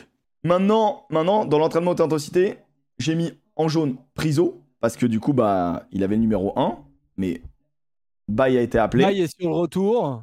Euh, maintenant, est-ce qu'il va véritablement être titulaire pour le premier match? C'est moins sûr. Je, je pense que c'est du 50-50 aujourd'hui. Je pense que là, pour le coup, on va voir, ils vont voir cette semaine quand ils vont le récupérer. euh, Est-ce que Baye, est-ce que Baye va être, euh, va être titu ou pas? Je sais que mon Alex euh, euh, nous avait dit que lui, il voyait Baye, Baye Marchand Antonio sans aucun souci. Moi, je pense que contre le- contre l'Australie, justement, ça va être, ça va être rugueux. ça va dépendre de- du sentiment du joueur et tester Priso me, me choquerait pas. Oui, et puis c'est là où tu prends le moins de risques en première ligne parce que euh, tu sais que la mêlée australienne, elle est, elle est affreuse. Donc, euh, bon, je, je pense que Priso a une très légère longueur d'avance. Après, reste à savoir euh, dans quelle mesure il pense que Cyril Bay est apte ou pas. En fait, s'il pense qu'il est à 90%, je pense qu'ils le laisseront sur le banc et qu'il fera une Ouais, demi-heure. il fera 30 S'il minutes, ouais, a- S'il est, s'il est peut-être un peu en dessous, 60-70%, il rentrera chez lui. Je, je- j'ai du mal à imaginer que Cyril Bay débute, en fait, quelles que soient le- les circonstances. Tu sais, le côté. si vraiment euh, t'as pas le choix, tu te dis que ah s'il se pète, vaut mieux faire rentrer un gars, donc vaut mieux le faire jouer une demi-heure au départ, mais j'y crois pas du tout. en vrai, C'est en- de j'aime bien, j'ai envie de voir Priso, moi. Ouais, je Bah pense oui, qu'il et puis il va, il va avoir de quoi, de quoi s'amuser euh, face à l'Australie quand même. Il y a du, il y a du monde en face. Ouais, et puis c'est peut-être sa dernière cartouche parce que bah, il est numéro 3 dans la hiérarchie, gros est pété, Bay est pas bien, le signal envoyé à Priso si on lui dit attends, reste assis gros, t'inquiète pas, Ouais. Cyril arrive. Pas sûr que tu l'impliques beaucoup dans le groupe, il faut quand même se clair. garder quelque chose, euh, il sûr. faut lui donner un peu à manger. hein. Dans les mecs en jaune, et euh, Mo et Fana qui seraient glissés sur l'aile, c'est maintenant plus une surprise, mais ça reste une surprise. Je suis désolé. sûr. Et c'est pas sûr parce que Jonathan Danty n'est pas certain d'être euh, aligné titulaire. Jonathan femme- est, est- est pas sûr d'être là parce que sa femme a pas. Ouais, c'est ça. Voilà. Elle n'a pas encore accouché. Exactement. Donc il y a des possibilités de voir Moefana soit titulaire à l'aile, soit titulaire au centre, et Sauf Lebel à que- l'aile ou Barassi au centre. Ouais, sauf que, sauf que celui qui portait le numéro 13, euh, c'est notre ami Pierre-Louis Barassi, hein, qui monte Eh en oui. puissance. Très bon joueur, bon joueur. Bah, bon joueur, bon joueur. Mais tu vois, on en, on en parlait dans le, dans le petit bureau. Euh, des fois, il faut changer de club pour être un peu plus dans, les, dans la lumière, quoi. Non. Ouais, après, est-ce que c'est le changement de club? Est-ce que c'est euh, c'est bah, le fait qu'il grandit hein, C'est un Possibilité. c'était jeune. Si à Vincent, il est pas là, quoi. Mais bon, euh, il est là. Oui, oui. Bon après, c'est sûr qu'il vaut mieux être dans la situation de Barassi aujourd'hui que de Fouissac, par exemple. Tu vois, c'est c'est clair. Bah, en, en- en vrai, en C'est vrai t'es dur parce que Foussac il fait un bon, une Non, bonne fin de saison. C'est- Mais oui, je suis d'accord avec toi. Et Barassi, il fait, Fouissac, il fait un bon début de saison, mais il fait pas un début de saison où t'es en mode waouh, tu peux te faire des highlights de Barassi, tu vois ce que je veux dire? Quoi. Oh, tu pouvais pas faire des highlights de Barassi à Lyon non plus. C'est un joueur euh, qui, c'est c'est pas. Oui, c'est pas un joueur Comment, highlight, on est d'accord. Oui, voilà, c'est pas un joueur ultra flashy. C'est un joueur très dur, très solide, très bon, tout ce que tu veux. mais J'aime bien, voilà, bon joueur. bon joueur, Vincent, bon joueur. Un, un centre rugueux, j'aime bien. À centre rugueux. Non, mais voilà, c'est sûr qu'il y a une incertitude. Je, je pense que, sauf. euh, de, de toute façon, même si Jonathan Danty n'est pas titulaire sur ce match-là, il sera probablement titulaire, euh, puisque l'équipe de France se base sur un centre, un milieu du terrain très puissant et, ouais. et qui correspond pile à ce qu'ils ont envie de faire. Donc je me fais moins de soucis euh, pour, euh, pour Jonathan Danti, même s'il est absent, que pour Danny Priso, même s'il est présent. Voilà, C'est toujours un peu. Ouais, ouais. bizarre. Mais moi, je pense que, je pense que un petit- le, le petit désaveu de nos ailiers, euh, Moefana sera à l'aile, quoi qu'il. C'est. Mhm. Tu vois, même quand il avait fait. embrasse, et on embrasse, on embrasse Mathis Lebel, on embrasse. euh, Raka, bien sûr. Raka, voilà. Raka qui a Salut, cru, hein. Salut mon Ah, pote, on t'aimait bien, putain. Et donc, celui qui avait le numéro 15, et c'était une des grandes questions, c'est euh, c'est Thomas Ramos. Eh ben, du coup, c'est la dernière attente, les gars. Mais mec, tu sais par qui. Je suis surexcité à l'idée de voir Thomas Ramos. Est-ce que tu sais par qui il a été remplacé pendant cet entraînement? Par Mathieu Jalibert. Ouais, mais bon. Pendant On en a l'entraînement. en plus. Hmm. Ah, Mais c'est bizarre. Ça fait juste 5 ans qu'on le réclame. Tester en arrière, dynamique avec un bon jeu au pied. Euh, Ça rentre bien. Bon, après, on a bien vu aussi que Ntamak Jalibert 10-12, ça ne marchait pas. Donc pourquoi pas euh, Ntamak Jalibert 10-15. Mais c'est- c'est terrible pour Ramos si c'est le cas. Voilà. Je pense, Ah, c'est terrible. je, je pense qu'honnêtement, Ramos, Ramos a- avait pris, le, avait pris le numéro, c'est la logique qu'il le fasse jouer, euh, qu'il le fasse commencer. Mais c'est vrai que tu as une gestion Oui, oui. à faire. Donc en gros, la position Ramos qui peut jouer 10-15 euh, et qui est hyper pratique dans un 6-2 euh, sur le banc sera peut-être pour Jalibert. Du coup, Mhm. c'est lui qui sera le polyvalent du banc. Ouais. Bah, Et on est en encore parlait plus de ça. polyvalent. On en parlait dans la dernière vidéo sur qui au poste de 15, on parlait de Jalibert peut-être 15 aussi, tu vois. Ah ouais, non, Ah, mais... Pas idiot. Après, moi, je, je- je vais être. Je peux, on, on a le droit d'être méchant, mais entre nous. Franchement, je, suis- je suis presque content que Jaminet soit pas là parce qu'on va tester autre chose. Et j'ai rien contre Melvin Jaminet, qui est un très bon joueur, mais j'ai envie de voir Thomas Ramos dans cette situation aussi. Il le mérite. Ah non, mais Je veux Non, dire, non, mais il mérite, il mérite, il mérite clairement. Il mérite clairement. Mais, euh, quand, mais... quand on voit ce qu'il produit à Toulouse depuis 6 ou 7 ans, mais c'est c'est abusé. Et depuis, a fortiori depuis 2 ans, où bah, il est juste excellent. Excellent. Il n'y a pas grand chose à jeter, quoi. Il est fort sous des ballons hauts, il a une bonne qualité de relance, il est capable de venir dans la ligne, il bute, il est juste, il est polyvalent, il est, il est pas chiant, il est intelligent, il parle bien. Enfin, je veux dire, il n'y a pas grand chose à garçon. il parle bien. Son bouc, peut-être, mais bon. je- Son bout peut-être. Après, chacun sa pilosité. Ouais, il y en a qui sont en galère. On peut pas vraiment. Exactement. On peut pas Bon, juger. Tu sais, tu- va, va me voir en vidéo, tu verras rapidement que j'ai pas de leçon à lui donner. hein. Non, mais on écoute- est sur le bouc dégueulasse à la Julien à la Philippe, voilà, on fait comme on peut. Oh, touche pas à Julien Oh là là là là là, c'est vrai que Julien, c'est vrai que Julien c'est un peu barbu. euh, magnifique Julien, t'es beau. non, ouais, Julien on l'aime de toute manière, peu importe, hein. peu importe son bouc, il fait ce qu'il veut. sûr. Il fait ce qu'il veut. Voilà les copains. Est-ce que mon Joseph, on a fait, on a fait un petit peu le tour? Alors on a fait complètement le tour, donc rendez-vous donc euh, euh, bah, dimanche 6 pour le débrief de France-Australie à 16h en live sur la chaîne euh, Twitch First Team 101 et bien évidemment après on se rejoindra bah, sur la chaîne de Poney, bien évidemment Exactement. le lendemain, le lundi de, de 18 à 20h. Exactement, exactement, c'est ça. On embrasse, euh, voilà, nos- et puis euh, à retrouver aussi hein, l'émission. Et donc euh. avec Pierre Amiche. Et- oh non, arrête. euh. Le nouveau copain. Non, oh non. Oh non Oh non. J'aime bien les poneys en plus. Bah écoute. Ah, faire les poneys, J'adore les pierres moi personnellement, donc euh, du coup on peut, on peut s'entendre énormément. Cool. Bon bah ça fait plaisir, Bon, ça fait super. plaisir. On mettra le, on mettra le petit, le petit timecode à ce moment-là. En tout cas, euh, moi j'ai hâte de voir de toute manière la compo elle va sortir là dans, dans 48 heures je pense. Ils vont l'annoncer mercredi je pense, ou mardi, mardi ou mercredi. Mercredi, normalement. Mercredi normalement ils annoncent la compo. Oui, parce que là, il reste deux entraînements à très haute intensité. Après, un entraînement à intensité avec muscu. Ça, c'est. Mm.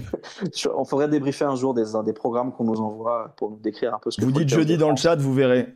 Je sens mercredi Ouais, soir, vous verrez. Ouais, bah, ça va dépendre aussi euh, un peu des, des blessés, on verra. Bon bah les copains, il nous reste juste à faire des petits pronos parce qu'on aime bien faire ça. Euh, juste les petits pronos du, euh, du top 14 et des matchs internationaux. Ça peut prendre 27 minutes. Donc on va essayer de, de- de faire ça rapidement. Euh, les petits pronos top 14, voilà, je trouve mon petit calendrier, mon Jojo. Euh, stade Toulousain, stade français? Ah, Stade français. Aïe aïe aïe, c'est vrai que moi je Toulouse. me- Toulouse. Et oh, oh, oh. moi j'ai On se envie de calme dire... ici. Hein. Moi je, moi je dis dans, dans, dans, dans la logique des doublons et pour vraiment ne pas entendre nos amis toulousains la semaine prochaine, je vais dire stade français.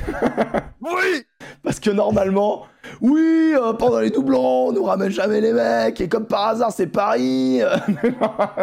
et en fait, juste pour entendre cette douce chanson, j'aimerais presque le stade français.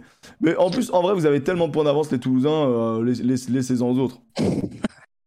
Je me fais pas des amis, là, ils, vont, ils vont tellement me détruire. Ah Clermont-Bayonne, Clermont-Bayonne. Oh, beau match, ça, 200%, on va les Clermont-Bayonne. Clermont-Bayonne. Moi, je dis Clermont. Clairement. Clairement aussi. Clermont.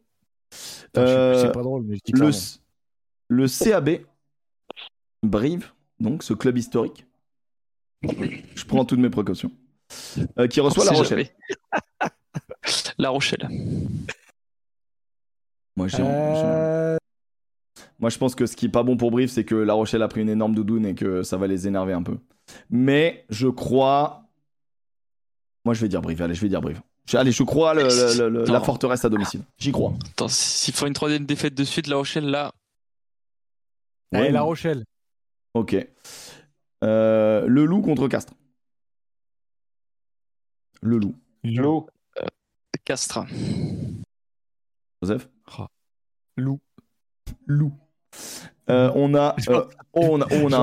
on a- dire loup, j'ai dit loup. oui, il a dit loup. On a Racing USAP. Racing. Ça Racing. commence, ça commence à tourner le Racing quand même. Ouais, Racing, ouais. Le Racing. Pau UBB. La section. Moi, je crois à la rechute. je dis l'UBB. Ils sont là où on ne les attend pas. Moi, je crois, Ouais, je, crois à la rechute. Euh, et La Toulon.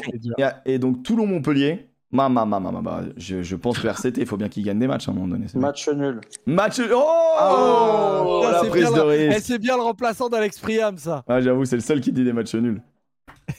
Non, mais c'est dur de dire. Et puis là, je vois bien un 0-0. Soit trois partout après un combat euh, homérique. Le 6-6. le 6-6 scandaleux dans la Je vais boue. me régaler. Voilà, 6-6, 70 mêlées. Le premier qui meurt a perdu. Allez.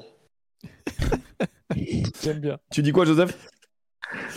Euh, j'ai dit quoi? J'ai dit euh, Toulon. Je dis Toulon. On fait juste les matchs internationaux, il y en a 6. Écosse-Fidji. Fidji. Ah putain, quel coquin. Fidji, ouais. Ouais, mec. Écosse, Écosse. Bon, Italie-Samoa. Italie.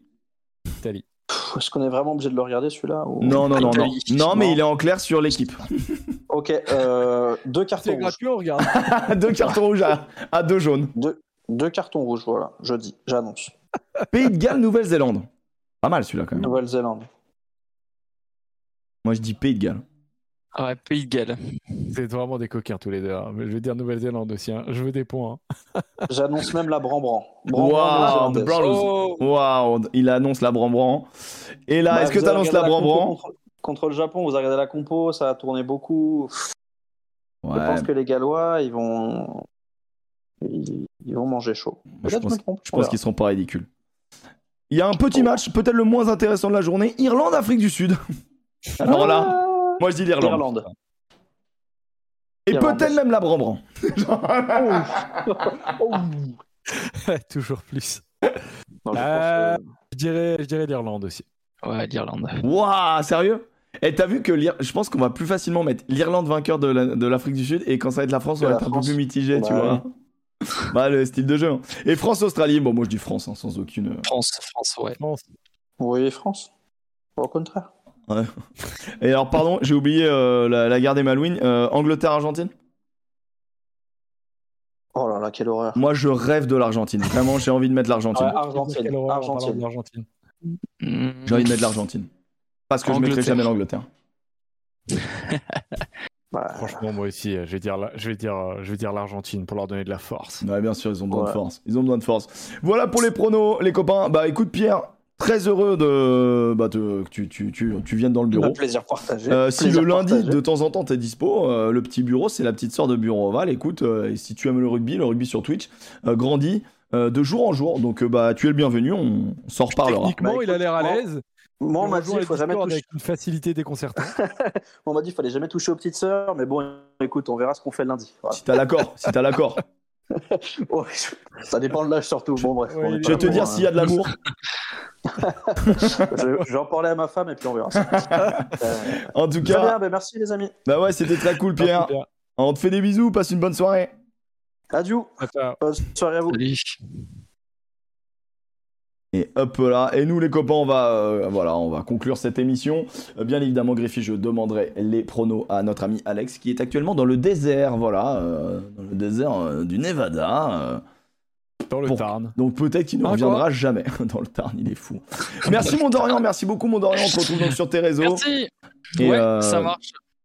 Et euh, merci beaucoup. Bon, à, suivre sur Twitter, il met toutes ces informations. N'hésitez pas à le suivre. Euh, merci. C'est que pour toi, Kefa. Joseph Salaud.